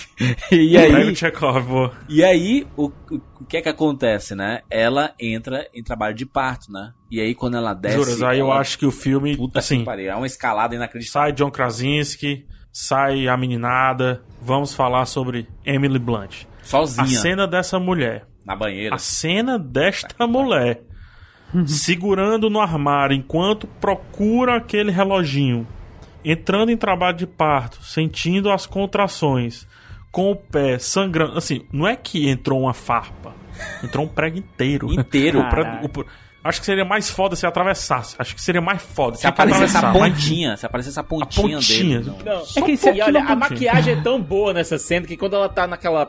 Na, aquela tomada que mostra ela na banheira e Nossa. vai pros pés dela, mostra a pele é, saída Foda. da, Horrível. do ferimento. É, É é, é sensacional. sádico isso. É, cara, é sensacional. É, Aí, cara, eu vejo essa cena e eu acho maravilhosa, porque ela entrega o quê? Três, quatro é, coisas com o rosto. Primeiro, uma mulher tentando lutar. Segundo, uma mulher tentando segurar o filho. Terceiro, uma mulher não conseguindo, não tendo que falar. A respiração. Quarto, uma mulher PH, sentindo dor. A respiração dela, das contrações, inacreditável. Que atuação absurda, boa. cara. É um filme de gênero. O Oscar eu sei que não gosta, mas tem que ser lembrada. A gente não sabe o que vai vir a seguida. Mas tem que ser lembrada de alguma forma, porque é fabuloso. E daí, cara, uma, uma amiga minha assistiu o filme, ela, ela teve filho parto normal. E ela disse, PH, aquilo dali que eu sentia. Eu não sabia de onde estava vindo a dor. Eu estava com vergonha porque eu não. eu- parece que eu não estava conseguindo fazer o meu trabalho, que era expelir a criança, porque ela não saía. É, eu não sabia se eu gritava, porque se eu gritava doía de um jeito. Eu não sabia se eu segurava, se eu segurasse, eu, eu doía de outro jeito. Eu não sabia como respirar, eu não sabia nada. Exatamente aquilo que eu senti. Foda, né? Olha que foda. Inacreditável. É. E- Não, é. E a, a, a respiração dela era, era absurda porque ela, ela ia de. Ela tava segurando, mas ela não conseguia segurar 100%, né? Que ela vinha com a respiração e. É um, é um segurar. e É foda. Não se. É um Porque ainda teve ideia, a mulher ainda teve ideia, ainda teve uma sacada genial ali de colocar o, o, o despertadorzinho e tal, o Sobrevivente, né, rapaz? relógio lá. É. É quase como uma granada de som ali. Não, É. não e, e aí os fogos rolando lá, né? Porque o menino foi lá colo- colocar os fogos pra, chama, pra distrair a atenção. E aí que ela aproveita o momento da explosão pra gritar, né? E. Cara, dá vontade de gritar E junto um com ela, né, inclusive, É, né? Porque foda. dá um... Você, nossa, cara, você dá um respiro naquele momento, É, eu assim. respirei também, eu lembro de respirar, Rogério. Boa, boa lembrança. É, eu E, ó, e- respirei. Nossa.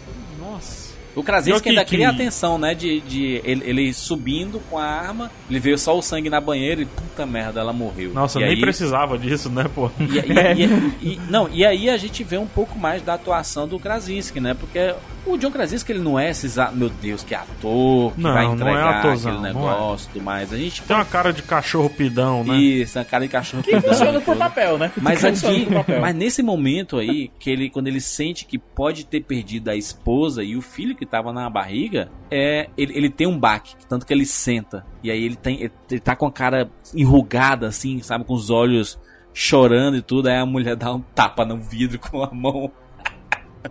É uma espécie de choque, né, que ele entra.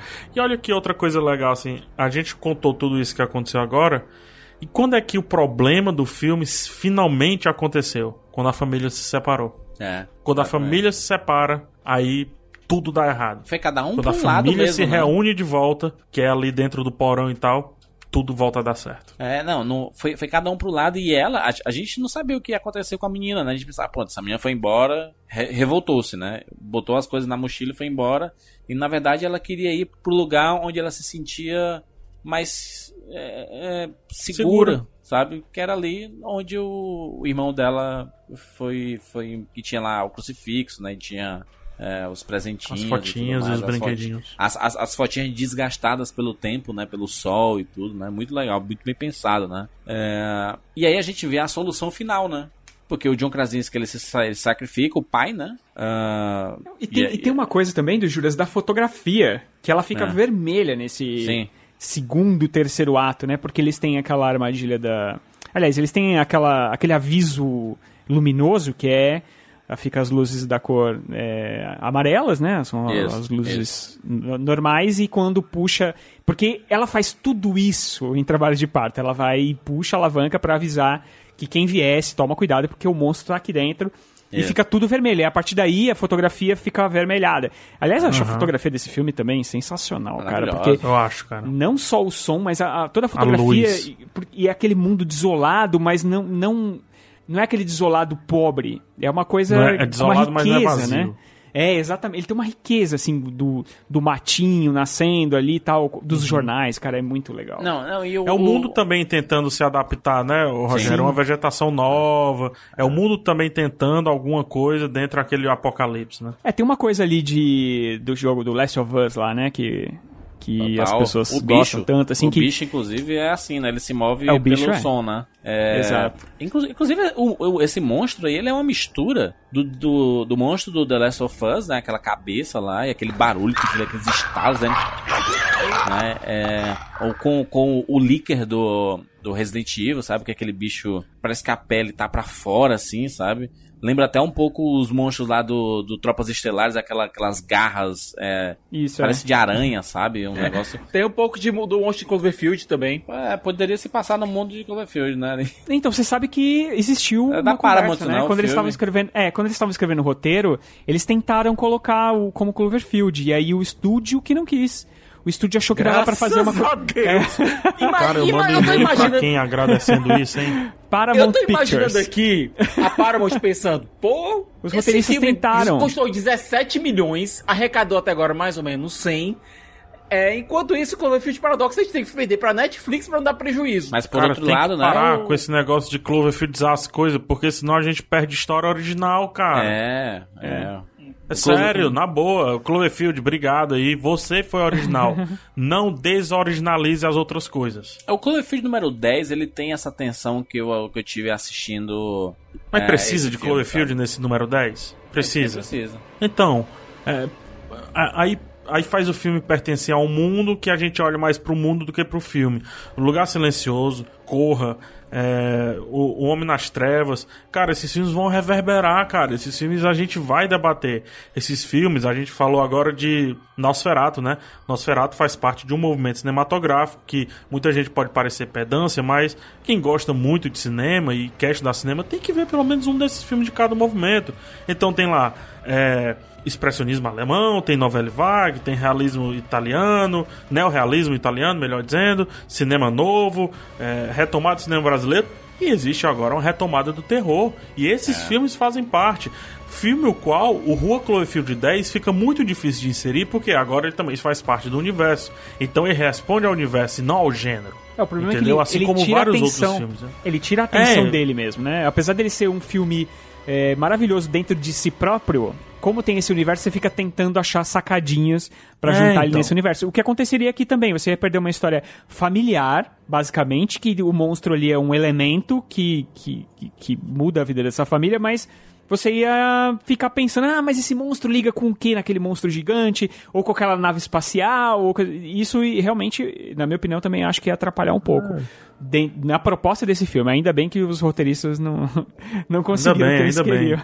E juras, é, sobre o monstro ainda, tem uma coisa que eu gosto muito que é a formação dele. Se você notar, ele tinha cavidades oculares que perderam é, a função, Necessidade. É. perderam a necessidade. A evolução Você- fez ele retirar isso. Exatamente. Você nota que existe, o, o tímpano dele é exposto, os tímpanos dele são expostos, isso. E tem, tipo, E- vários ouvidinhos assim, né? Assim, várias Isso. cavidadezinhas assim. Isso, e tem uma coisa que é mais interessante ainda. O exoesqueleto dele. Porque você olhando nos jornais, tem lá uma.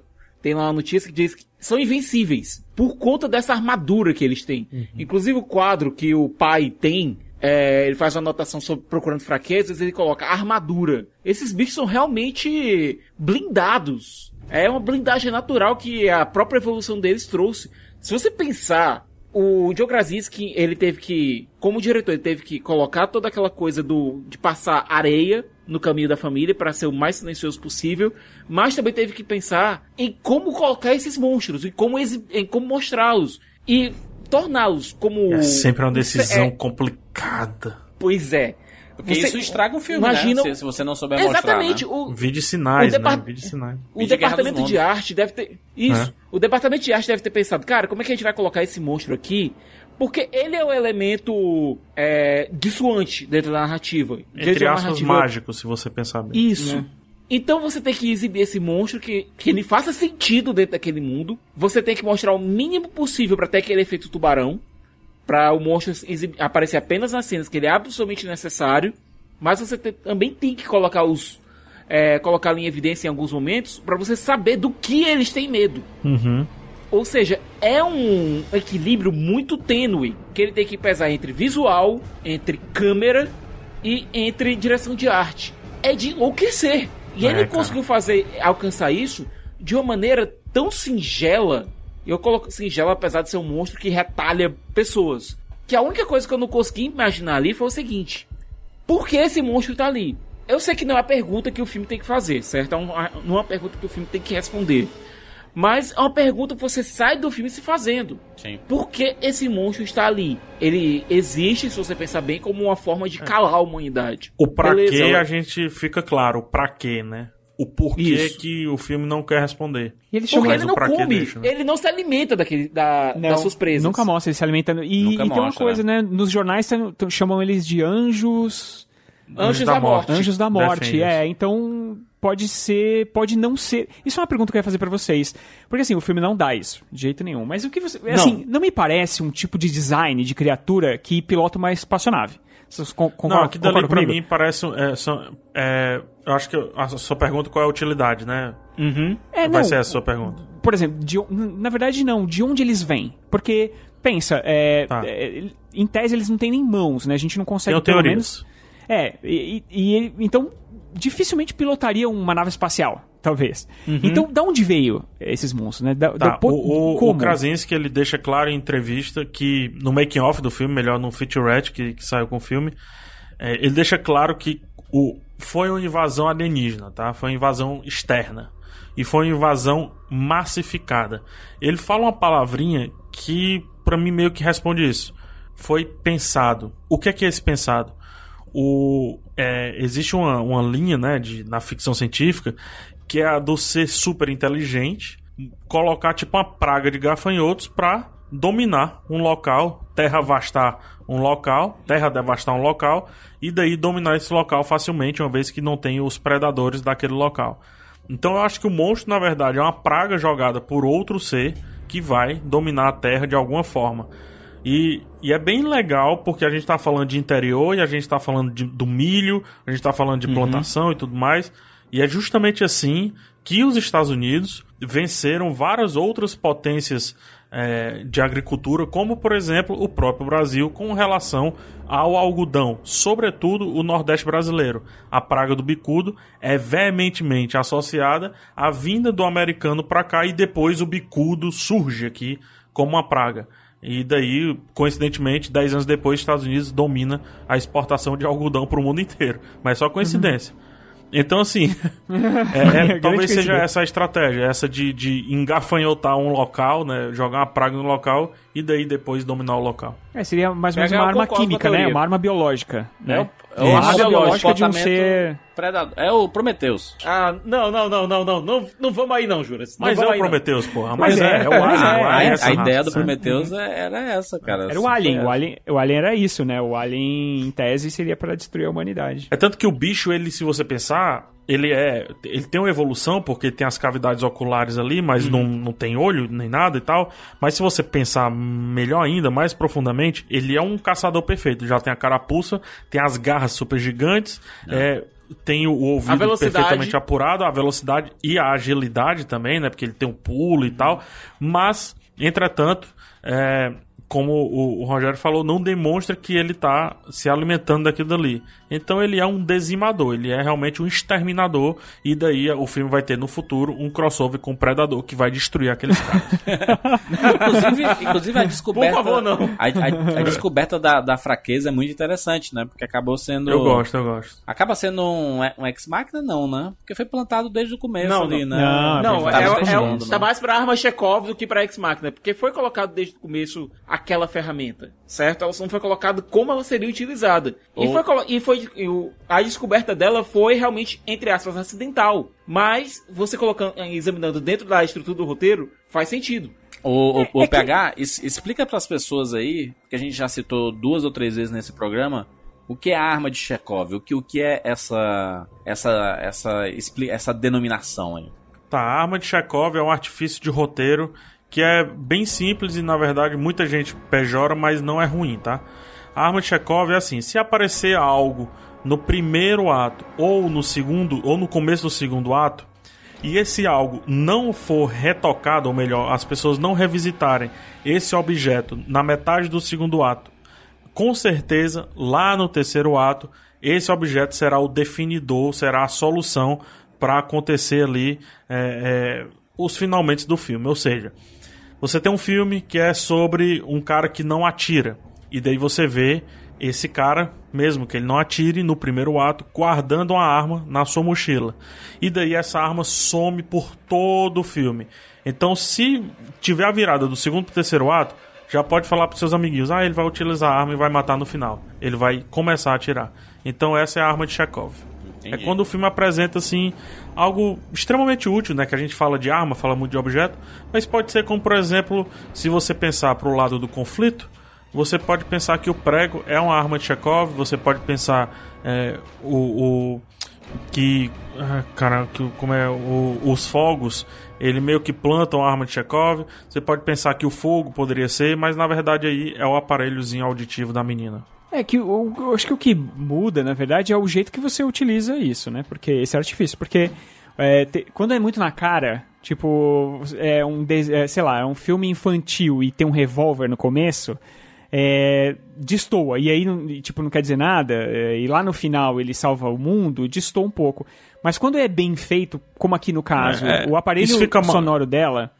Isso É- fica ruim só pra exemplificar, Rogério. No James Bond, todo James Bond. James Bond chega lá, aí vai ser apresentado a um gadget e diz assim, ó, não aperte isso aqui, só aperte isso aqui em último caso. É justamente a arma de Chekhov. É, Lá no é, final então- ele vai utilizar ou e então vai se no- livrar de algo. Ou então no Aliens o Resgate, né? Que a gente vê a Ripley usando aquela Power Load ali Mesma no começo coisa. do filme, né? Pra carregar a nave e tudo mais. E aí ela é usada como arma principal pra lutar contra o, o Alien, né? A Alien mãe. É, sorte que o design daquele negócio é impressionante, né? Porque, senão ia- Mas aqui no, aqui no caso do Lugar Silencioso, como é um aparelho que, que é, é, o que vai que pode tornar a vida da garota mais mais fácil na, naquele mundo dos barulhos e tal. E, e não é só lá no começo que aparece, no meio do filme ele tá testando de novo, testando uma nova. Então, por isso, não é Deus Ex Machina, que é outra Exatamente. expressão que a gente utiliza. A arma de Chekhov é o antídoto do Deus Ex Machina. É aquela eureka, assim, que ela tem ali naquele momento final, aquela. Não é a eureka que fala. É, sabe É, quando. é Eureka. É, eu, é, É, aquilo ali, eureka. eu acho aquilo ali um pouco. Eu, eu acho que destoa até um pouco do filme, assim, sabe? Fica Eu parecendo um, um final meio Shyamalan, assim, que tipo. Eu ela não olha pro acho. lado, ela olha pra placa, ela olha pra não sei o que, ela olha pra. Tá certo que ela nunca esteve lá dentro. E pra ela agora tá fazendo sentido tudo aquilo, porque ela tá vendo tudo aquilo pela primeira vez. E ela tá olhando os, os objetos e tá fazendo uma ligação que vai fazer com que ela chegue nessa conclusão. Mas os de pais que o mesmo aparelho. reconhecem que, eles, que, ela, que ela é inteligente, que ela é esperta. sabe? Perfeito, Ela- Ju. Sim, ela- mas, eles eu sei, mas é que o jeito Não, mas são que é três feito pontos, é- vai. São três pontos, vai. Três pontos. É, ponto número um, os pais já falaram que ela é a esperta da família. O ponto número dois, ela é uma visão externa que tem o único elemento que falta, aquele quebra-cabeça, que ela já sentiu aquilo que ninguém sentiu. E terceiro ponto é a necessidade absurda. Então, junto os três, cara, soluções mágicas virão. Esse lance do externo é, é muito legal. Várias profissões aí, a gente tá aqui num problema, e aí um cara passa do nada e diz: Ah, é só isso aqui. Aí tu, caraca, é só isso, velho. É. Então, como ela tinha informação diferenciada, eu acho que não fica ruim, eu- é, Rogério. Eu, eu vi, eu Não vi é ruim, muita gente não. reclamando desse final e tal, e eu acho assim, bem prudente, bem, acho- bem factível. Não, não é que eu acho ruim, não. Eu acho que só destoa um pouco. Eu acho o filme um pouco mais naturalista que isso. E aí, de repente, ele dá uma solução muito muito hollywoodiana, eu acho, sabe? Até. Talvez não exatamente o que acontece, mas da forma que acontece, sabe? A câmera mostra ali, a câmera mostra aqui. O filme não tinha sido espertinho em nenhum momento ali, sabe? É, ele é bem naturalista mesmo, ele deixa as coisas acontecer. Ele mostra o prego e bem devagarzinho subindo. Ele mostra ela descendo e a câmera paradinha no prego, sabe? Não tem um. Não tem um close no pé dela pra mostrar. Não, a câmera já tava lá, ela pisa, você vê. Isso tudo é muito natural. E nesse momento. é, Parece que ele destoa um pouco, assim, pra mostrar, ah, como ela é esperta, quer ver? Aí, pá, pá, Mas pá, é, pá. Rogerinho, eu acho que. Mas eu te acho falar, que 15 é realmente. outro Chekhov, porque lá no começo ele já mostrou a anotação dizendo qual é, é, a fraqueza do bicho, porque a gente meio que esquece disso. E só quando vem o primeiro é, o primeiro reflexo lá no aparelho dela é que a gente se lembra que ah, o bicho pode ter uma fraqueza. Porque uma das coisas que a gente é levado a não. Quando um bom roteiro é, é- feito, né? A gente é levado a não pensar que o bicho, o, o, o bizarro, o antagonista, tem alguma fraqueza. A gente esquece que ele pode ter alguma fraqueza. É como se do outro lado o bicho fosse o Superman, entendeu? E a gente não se pergunta se o Superman tem fraqueza, né? Ele é perfeito e tudo mais. E é justamente o que é o bicho. Aí quando a gente vê meio que aparecer, a gente já começa a, a, a ter mais informações do que o filme e a gente começa a ter nossas soluções em cima daquilo ali. A gente, é tanto que a gente passa a espectador- torcer, né? Quando ela. A Isso. gente como espectador. Porque quando ela desliga o aparelhinho, porra, foi a única vez que eu falei. Eu quebrei meu silêncio na cabine. O Juras, acho que deve ter ouvido. Eu disse não! Sabe É a aquele gente- não. Caralho! Porque ela não percebe o que É. estava acontecendo. Ela, ela não sabe o que está acontecendo. Ela não sabe que é Ou o aparelho seja, dela que a tá gente causando tem aquela a ação. informação, né? A gente ela tem, não ela tem. não, exatamente, exatamente. Isso é e o bom. bacana é que, na verdade, não é que o som. Porque assim, quando você descobre que o som ah, atrapalha o bicho, você fala, ah, pô, não acredito. Pô, qualquer ser humano aí podia ter, do exército, podia ter criado uma arma sônica, sei lá, qualquer coisa do gênero. Mas aí você pensa que é tudo muito em pouco tempo, em 80 dias o mundo já estava praticamente destruído. E outra coisa, na verdade, a arma. E o mundo do- não estava se comunicando, não estava se comunicando. O vídeo é Não. a chegada. A gente Exato. precisa se comunicar. E também outra coisa, a arma de som não mata o bicho. Ele só Não, abre a carapaça. É. Né? A carapaça da cabeça abre e aí ele morre, na verdade, com um tiro. Que é o que a Não, ele Emily Blunt fica, faz. ele, né? ele fica ele inconsciente, né? Ele fica. é, ele não consegue raciocinar e aí é tanto É. que ele cai, né? Com. É, E, cara, vai vez. ser Sim. muito fácil matar Quem esse jogou bicho. Ocarina of Time mataria esse bicho. Não, Se você vai tivesse ser jogado muito fácil matar esse treco, mas muito fácil. Você faz um, um dispositivo sonoro. Os que bichos caem, chega emite com a a- faca. Não, que emite a zoada que chama o bicho. Então você vai chamar todos os bichos do universo pra lá. Eles estavam e indo aí pra você lá, né? inverte. Liga um aí você paredão. inverte o som. O mundo vai ser salvo pelos paredões que a gente tanto odeia. Pelos paredões de Essa forró, turma- é essa turma que a exatamente. gente passa, essa, essa turma que mesmo. passa com o carro ligado com o som na, no último. Mas tem que inverter o som, né, Juras? Porque tem que ter o som pra chamar. Exato. Aí quando tiver todos, é que nem pombo. Joga os milha, puxa o saco lá. Entendeu? Então, mas aí depois você tem que matar um por um, porque eles não morrem com o som, né? Não, Quando então o aí depois você abre- joga uma nuke. Aí É, você o- joga uma bomba atômica. Isso, aí sim. É verdade, hein? Bomba atômica. PH, já todo mundo. logo. Não, não, planeta. não, você atrai todos eles pra um lugar só, onde não é, tem todo ninguém. mundo sai, juras. Deixa só o som lá e você fica controlando o som de longe. Mas pra fazer tudo isso tem que ser muito coordenado, cara. E as pessoas vão ter Tem, que falar tem, e vão tem. morrer todo mundo. Não tem como. Não É, pode ser nada é muito problema. coordenado. O importante É verdade, é, é verdade. é essa família sobreviveu. Será? Sobreviveu sim. Sobreviveu. Sobreviveu. Foi, foi um monte de bicho pra Sobreviveu. lá, né? Não, se ela não Não, sobrevivesse, os, teria os mostrado. bichos estavam fugindo. Depois que eles mataram um, os bichos começaram a Não, correr. não, estavam vindo. tá- Não, Estavam indo pra cima. deles. Estavam vindo pra É. cima. Tanto que ela, ela fala, tipo, ela olha pra filha, tipo, aumenta aí a parada Aí vem, vem, bicho, vem, vem, É, que eu quero chama- ver. ela chamou os Que bichos. inclusive é outro possível poder do bicho. Quando um morre, talvez possa até sentir algo que atrai os Mas é outros mais porque o tiro foi né? muito alto. É o né? tiro, do, é o tiro muito é muito alto, alto. né? do- da escopeta lá, né? E aquela escopeta é diferente, ela é uma 12 que tem um trilho em cima, eu não sei como é que é o nome daquilo dali. Acho que aquilo dali não é nem uma 12, é, é, é uma 6, porque, porra, o bicho estourou bonito, viu, ali a cabeça. Um headshot Explodiu a cabeça. Clássico Resident Evil aí. É porque aqueles quadradinhos, aquela carapaçazinha que ele tem na cabeça, estava toda descoordenada, né? Ela abriu quando ele, ela, o barulho atrapalhou e aquilo abriu e aí abriu um espaço pra ela dar um tiro lá dentro, né? Que ali dentro já era uma Agora, carne o que, mais eu acho engra- o, o que eu acho interessante é que os bichos também paralisam com o som. É. Ou eles, parali eles têm uma reação de fugir ou ficar. Aqui achei Não é, a de arma. um, é não fight or flight. É de ficar ou correr. É quando ela atira, ele tava, ataca... ele tava indo pra atacar ela, né? Não, não, é porque ela, ela tinha ativado lá o, o, o aparelhinho e aí ele tinha ficado doido e caiu no chão. E aí elas, pa eles pararam de utilizar o, o, o, o aparelho. E aí ele foi se levantando. Se levantando, levantando, levantando, levantando, levantando. Até que ela. Ah, foda-se aí. Atirou na cabeça. Gente, notas aí de 0 a 10 para um lugar silencioso. Começar com Siqueira? Vai lá, Siqueira. Juras, é, Um Lugar Silencioso me, me deu muita esperança junto de Corra, é, junto de.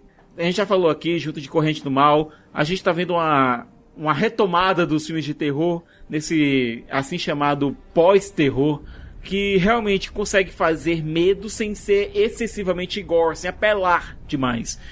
É, indo apenas para o mais básico das emoções humanas. Isso que eu acho extremamente é, efetivo nesses filmes, que eles vão no, eles vão no exatamente na nossa no que é mais basilar do ser humano. E aqui a gente tem um filme que consegue ir pro nosso senso de família, que consegue ir pro nosso senso de proteção, nosso senso de sobrevivência, apela para tudo isso e ainda assim é um filme que você consegue se identificar com os personagens. Mesmo com aqueles que, entre aspas, pareçam irritantes em algum momento, você nota que ali faz parte da, da nossa condição como humano. E você coloca aí é, esses personagens tão facilmente relacionáveis nesse contexto altamente tóxico para a sobrevivência humana, eu achei isso fenomenal. É diferente você coloca, por exemplo, no Corrente do Mal, que você tá lidando com uma situação específica, com uma, um grupo específico. Aqui não, apesar da situação ser global, a situação é global, mas você se importa com aquele grupo.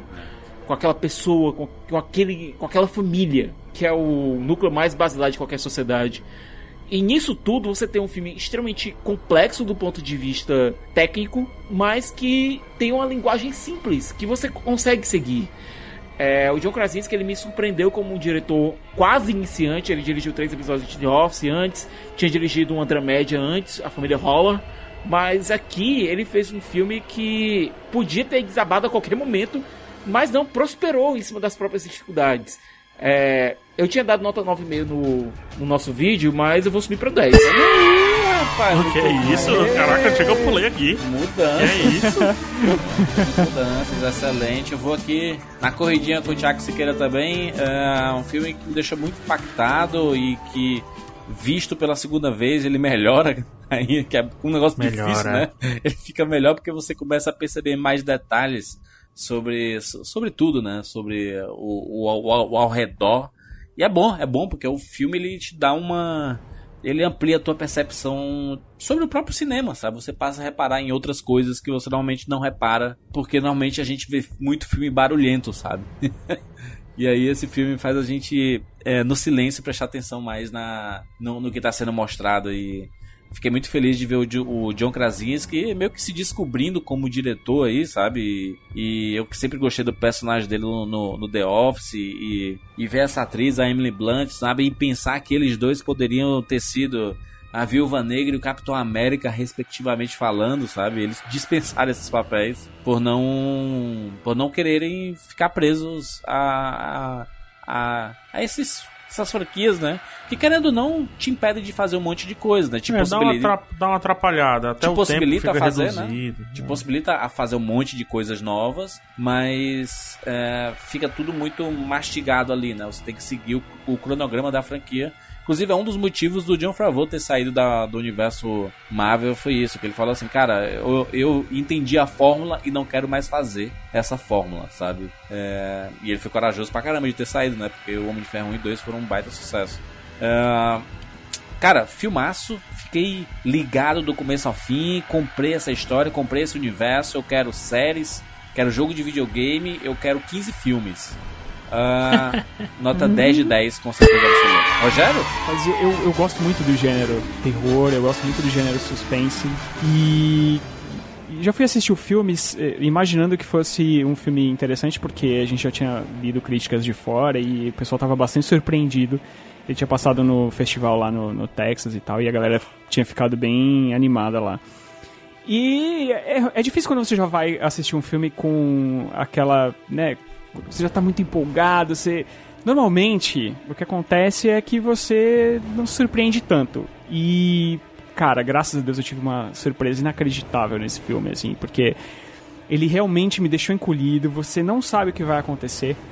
Então, e você se apega muito a essa família, sabe? É, você sente é, o que eles sentem ali. E, e eu acho que isso vem muito do, do, do Krasinski, desse negócio de botar a família dele, né, a esposa dele dentro do filme e tal. E essa química funciona perfeitamente. Eu. É difícil, cara. Eu não consigo pensar em nada. Assim, esse finalzinho que eu comentei agora há pouco, eu não acho tão legal assim, mas eu acho que isso é muito pouco des- desabonar qualquer coisa do filme. Então acho que vai ser meu primeiro 10. O que, que tá acontecendo aqui, gente? Parabéns, muito bom, gostei. PH Santos. Eu, eu- preciso ainda, Júlio? eu tenho necessidade. Não, cara, é. Vamos lá. O. O John Krasinski, eu tenho que falar sobre ele, porque é o cara que, escre- que escreveu, não, que dirigiu o episódio The Boat lá, que tem a, a engraçadíssima entrevista com o Dwight Muito bom. na nona temporada, sexto episódio da nona temporada lá, antes do Andy ir lá fazer aquele lance de, de- de navio lá, de sei lá, daquela viagem maluca dele e tal. E é esse cara aí que, sei lá, 2013, isso, 2012, cinco anos depois ele se reinventa. E o- a sensação que eu tive com o filme, assim, de ver que era ele fazendo isso, foi justamente a sensação de que o recepcionista que estava cuidando do local onde estava sendo filmado o novo Mary Poppins, que é protagonizado pela Emily Blunt, teve. Quando o John Krasinski foi visitar a mulher dele no set, e daí o, o agente disse: O que é que você quer aqui, entrando aqui? Quem é você? Eu te conheço de algum canto? Ele, não, eu fiz algumas atuações e tal. Ele não. não ele usou a modéstia, né? Aí depois que o cara começou a botar mais empecilho pra ele entrar, e tal, mas o que é que você veio fazer aqui? Não, você pode chamar a Emily Blunt. Ele, por que, que eu vou chamar a Emily Blunt pra você? Ele, não, porque eu sou casado com ela. E o cara, você, casado com Emily Blunt? Sério? Então eu digo, John Krasinski, você fazendo terror, sério, nota 10, porque são poucos começos que são tão bons e é muito provável que o próximo filme dele, por mais que seja melhor, a gente não vá dar 10. Não, não porque, tem. cara, quando você começa, assim, a, a pressão é, é, é muito grande, é muito diferente você sair da comédia e aceitar fazer isso. 10, assim como Corra, 10, assim como Fede Alvarez como nas trevas, 10. Esses caras, vou falar de novo, já falei isso várias vezes, o Secreto também já falou. Esses caras estão criando um movimento que daqui a 10 anos a gente vai fazer um Rapadrocast sobre ele, tá? Eles estão criando um movimento. E é o nome certinho, é o tempo certinho para esse movimento. É sim um resgate ao terror. É um terror que não fica só jogando as coisas na cara da gente. É um James Wan que tá subvertendo o terror. É o próprio John Krasinski. É o Jordan Peele, Fede Alvarez e vários outros. Que é, eu não sou fã do gênero. E eu, pra eu gostar de um filme de terror, é porque tem alguma coisa ou muito certa ou muito errada. E no caso, O que ele faz é: não vou jogar nada na sua cara, você vai pensar junto comigo. E outra, você vai pensar sem ouvir. Te vira. Ou entra ou sai. E é isso que tá acontecendo com o filme. Ou entra ou sai. Filmaço, até agora, um dos melhores do ano. Excelente, rapaz. Eu acho que é uma das primeiras vezes que a gente dá 3, é, 4 10 pra um filme aqui no, no Rapadura Cast, né? Caralho. Quem diria que o cara de The Office Eu ia acho- conseguir fazer isso? Eu acho Quem que- diria que seria um filme produzido pelo Michael Bay? Acho que o Creed, o Creed foi 10, não foi tudo 10? O Creed? Acho Foi, foi. Acho Tem que um foi episódio 10. do The Office que eu, que eu vi um meme na, na internet, inclusive, que é o prequel do, do Um Lugar Silencioso, que tá todo mundo em silêncio, e ninguém pode falar É, tá nada. todo mundo em silêncio, é. Sim, sim. E aí o. E ele fica nervoso, o, o, o, o, Dwi- o Dwight. o personagem do o Jim, o, o Jim e o Dwight ficam nervosos, né? Mas, é, sabe por quê, Juros? É- a gente tá muito acostumado, assim, a- obviamente, a ir ao cinema. A gente tá lá, o quê? Toda quinta-feira, sexta, né? Sim. E quantos filmes estão realmente utilizando o cinema pra comunicar com a gente? Quantos deles? Pouquíssimos. né? Quantos deles estão usando essas 5.1, Adobe, Surround, tudo mais? Quantos? É, fa- Poucos. Fazer, fazer som bom no cinema não é colocar som alto, né? Não é, não é assim. É, não é fazer funciona. barulho, né? Não é barulho, É, né? A regra não é E olha o que esse né? filme faz, cara. É legal. Olha o legal. que esse filme faz, cara. Es- Espero Minha que mulher não gosta de terror, Juras. Ah, e- Minha mulher não gosta de terror. Pirou. Tá maluca com o filme. Ela chorou, cara. Ela chorou na cena do pai morrendo, cara. Mas é isso, falamos sobre Um Lugar Silencioso. Se você gostou também desse filme, coloque aí nos comentários do rapaduracast.com.br. Ou se você não gostou tanto, coloca aí o porquê que você não gostou tanto assim. Que é bom pra gente engrandecer esse papo e essa discussão. E a gente espera que você tenha Ah, não sei o gostado que, tem muito jump scare. Né, é lógico. E, não, não, e não vale dizer que é porque ela não podia ficar grávida, tá? Essa não, não conta. Essa Pra, conta. pra ficar grávida, Ah, basta existir um casal. É, então. É Exatamente. doido aquele silêncio ali, eu, eu lá queria transar. Mas, aquele cara, escuro. Não tem televisão. Não tem televisão. Eles vão fazer o quê, meu Deus do céu? É Não tem doido. televisão, não não pode ouvir um rádiozinho, só pode usar no máximo fone de ouvido. E sexo sem fazer barulho, né? Sim. Ah, égua! É tipo o sexo que tem no Big Brother, né? Que a turma bota lá os escuta, por ó, cima. é só isso aqui, azoado, ó. Exatamente, muito bem. Você pode seguir o Cinema com Rapadura nas nossas redes sociais, que é arroba Rapadura no Twitter e arroba Cinema com Rapadura lá no Instagram. Se você não segue o Rapadura no Instagram, você está perdendo muita coisa, porque a gente faz inclusive promoções de pré-estreias, grandes lançamentos, é, antes dos lançamentos propriamente ditos, né? A gente fez lá do Jogador Número 1, é, antes da estreia mundial, do Rampage. Cara, a gente tá. O Rapadura tá demais, né? A gente tá fazendo muita coisa e você tá perdendo por não seguir o arroba Cinema com Rapadura. É isso, gente! Lembrando que nós temos é, vídeos praticamente todos os dias no nosso canal lá no YouTube. Se você não segue o YouTube, você também tá perdendo pra caramba, porque a gente tá lá trazendo novidades, discussões, papos divertidos, muita coisa bacana. Praticamente um, é, a gente tá é, elevando o que a gente faz no Rapadura Cast lá no YouTube e continuando fazendo nosso trabalho aqui, que é aprofundando mais ainda nos filmes, da forma que a gente gosta e da forma que a gente sempre fez aqui no Rapadura Cast. É isso! Nos encontramos na próxima semana. Tchau!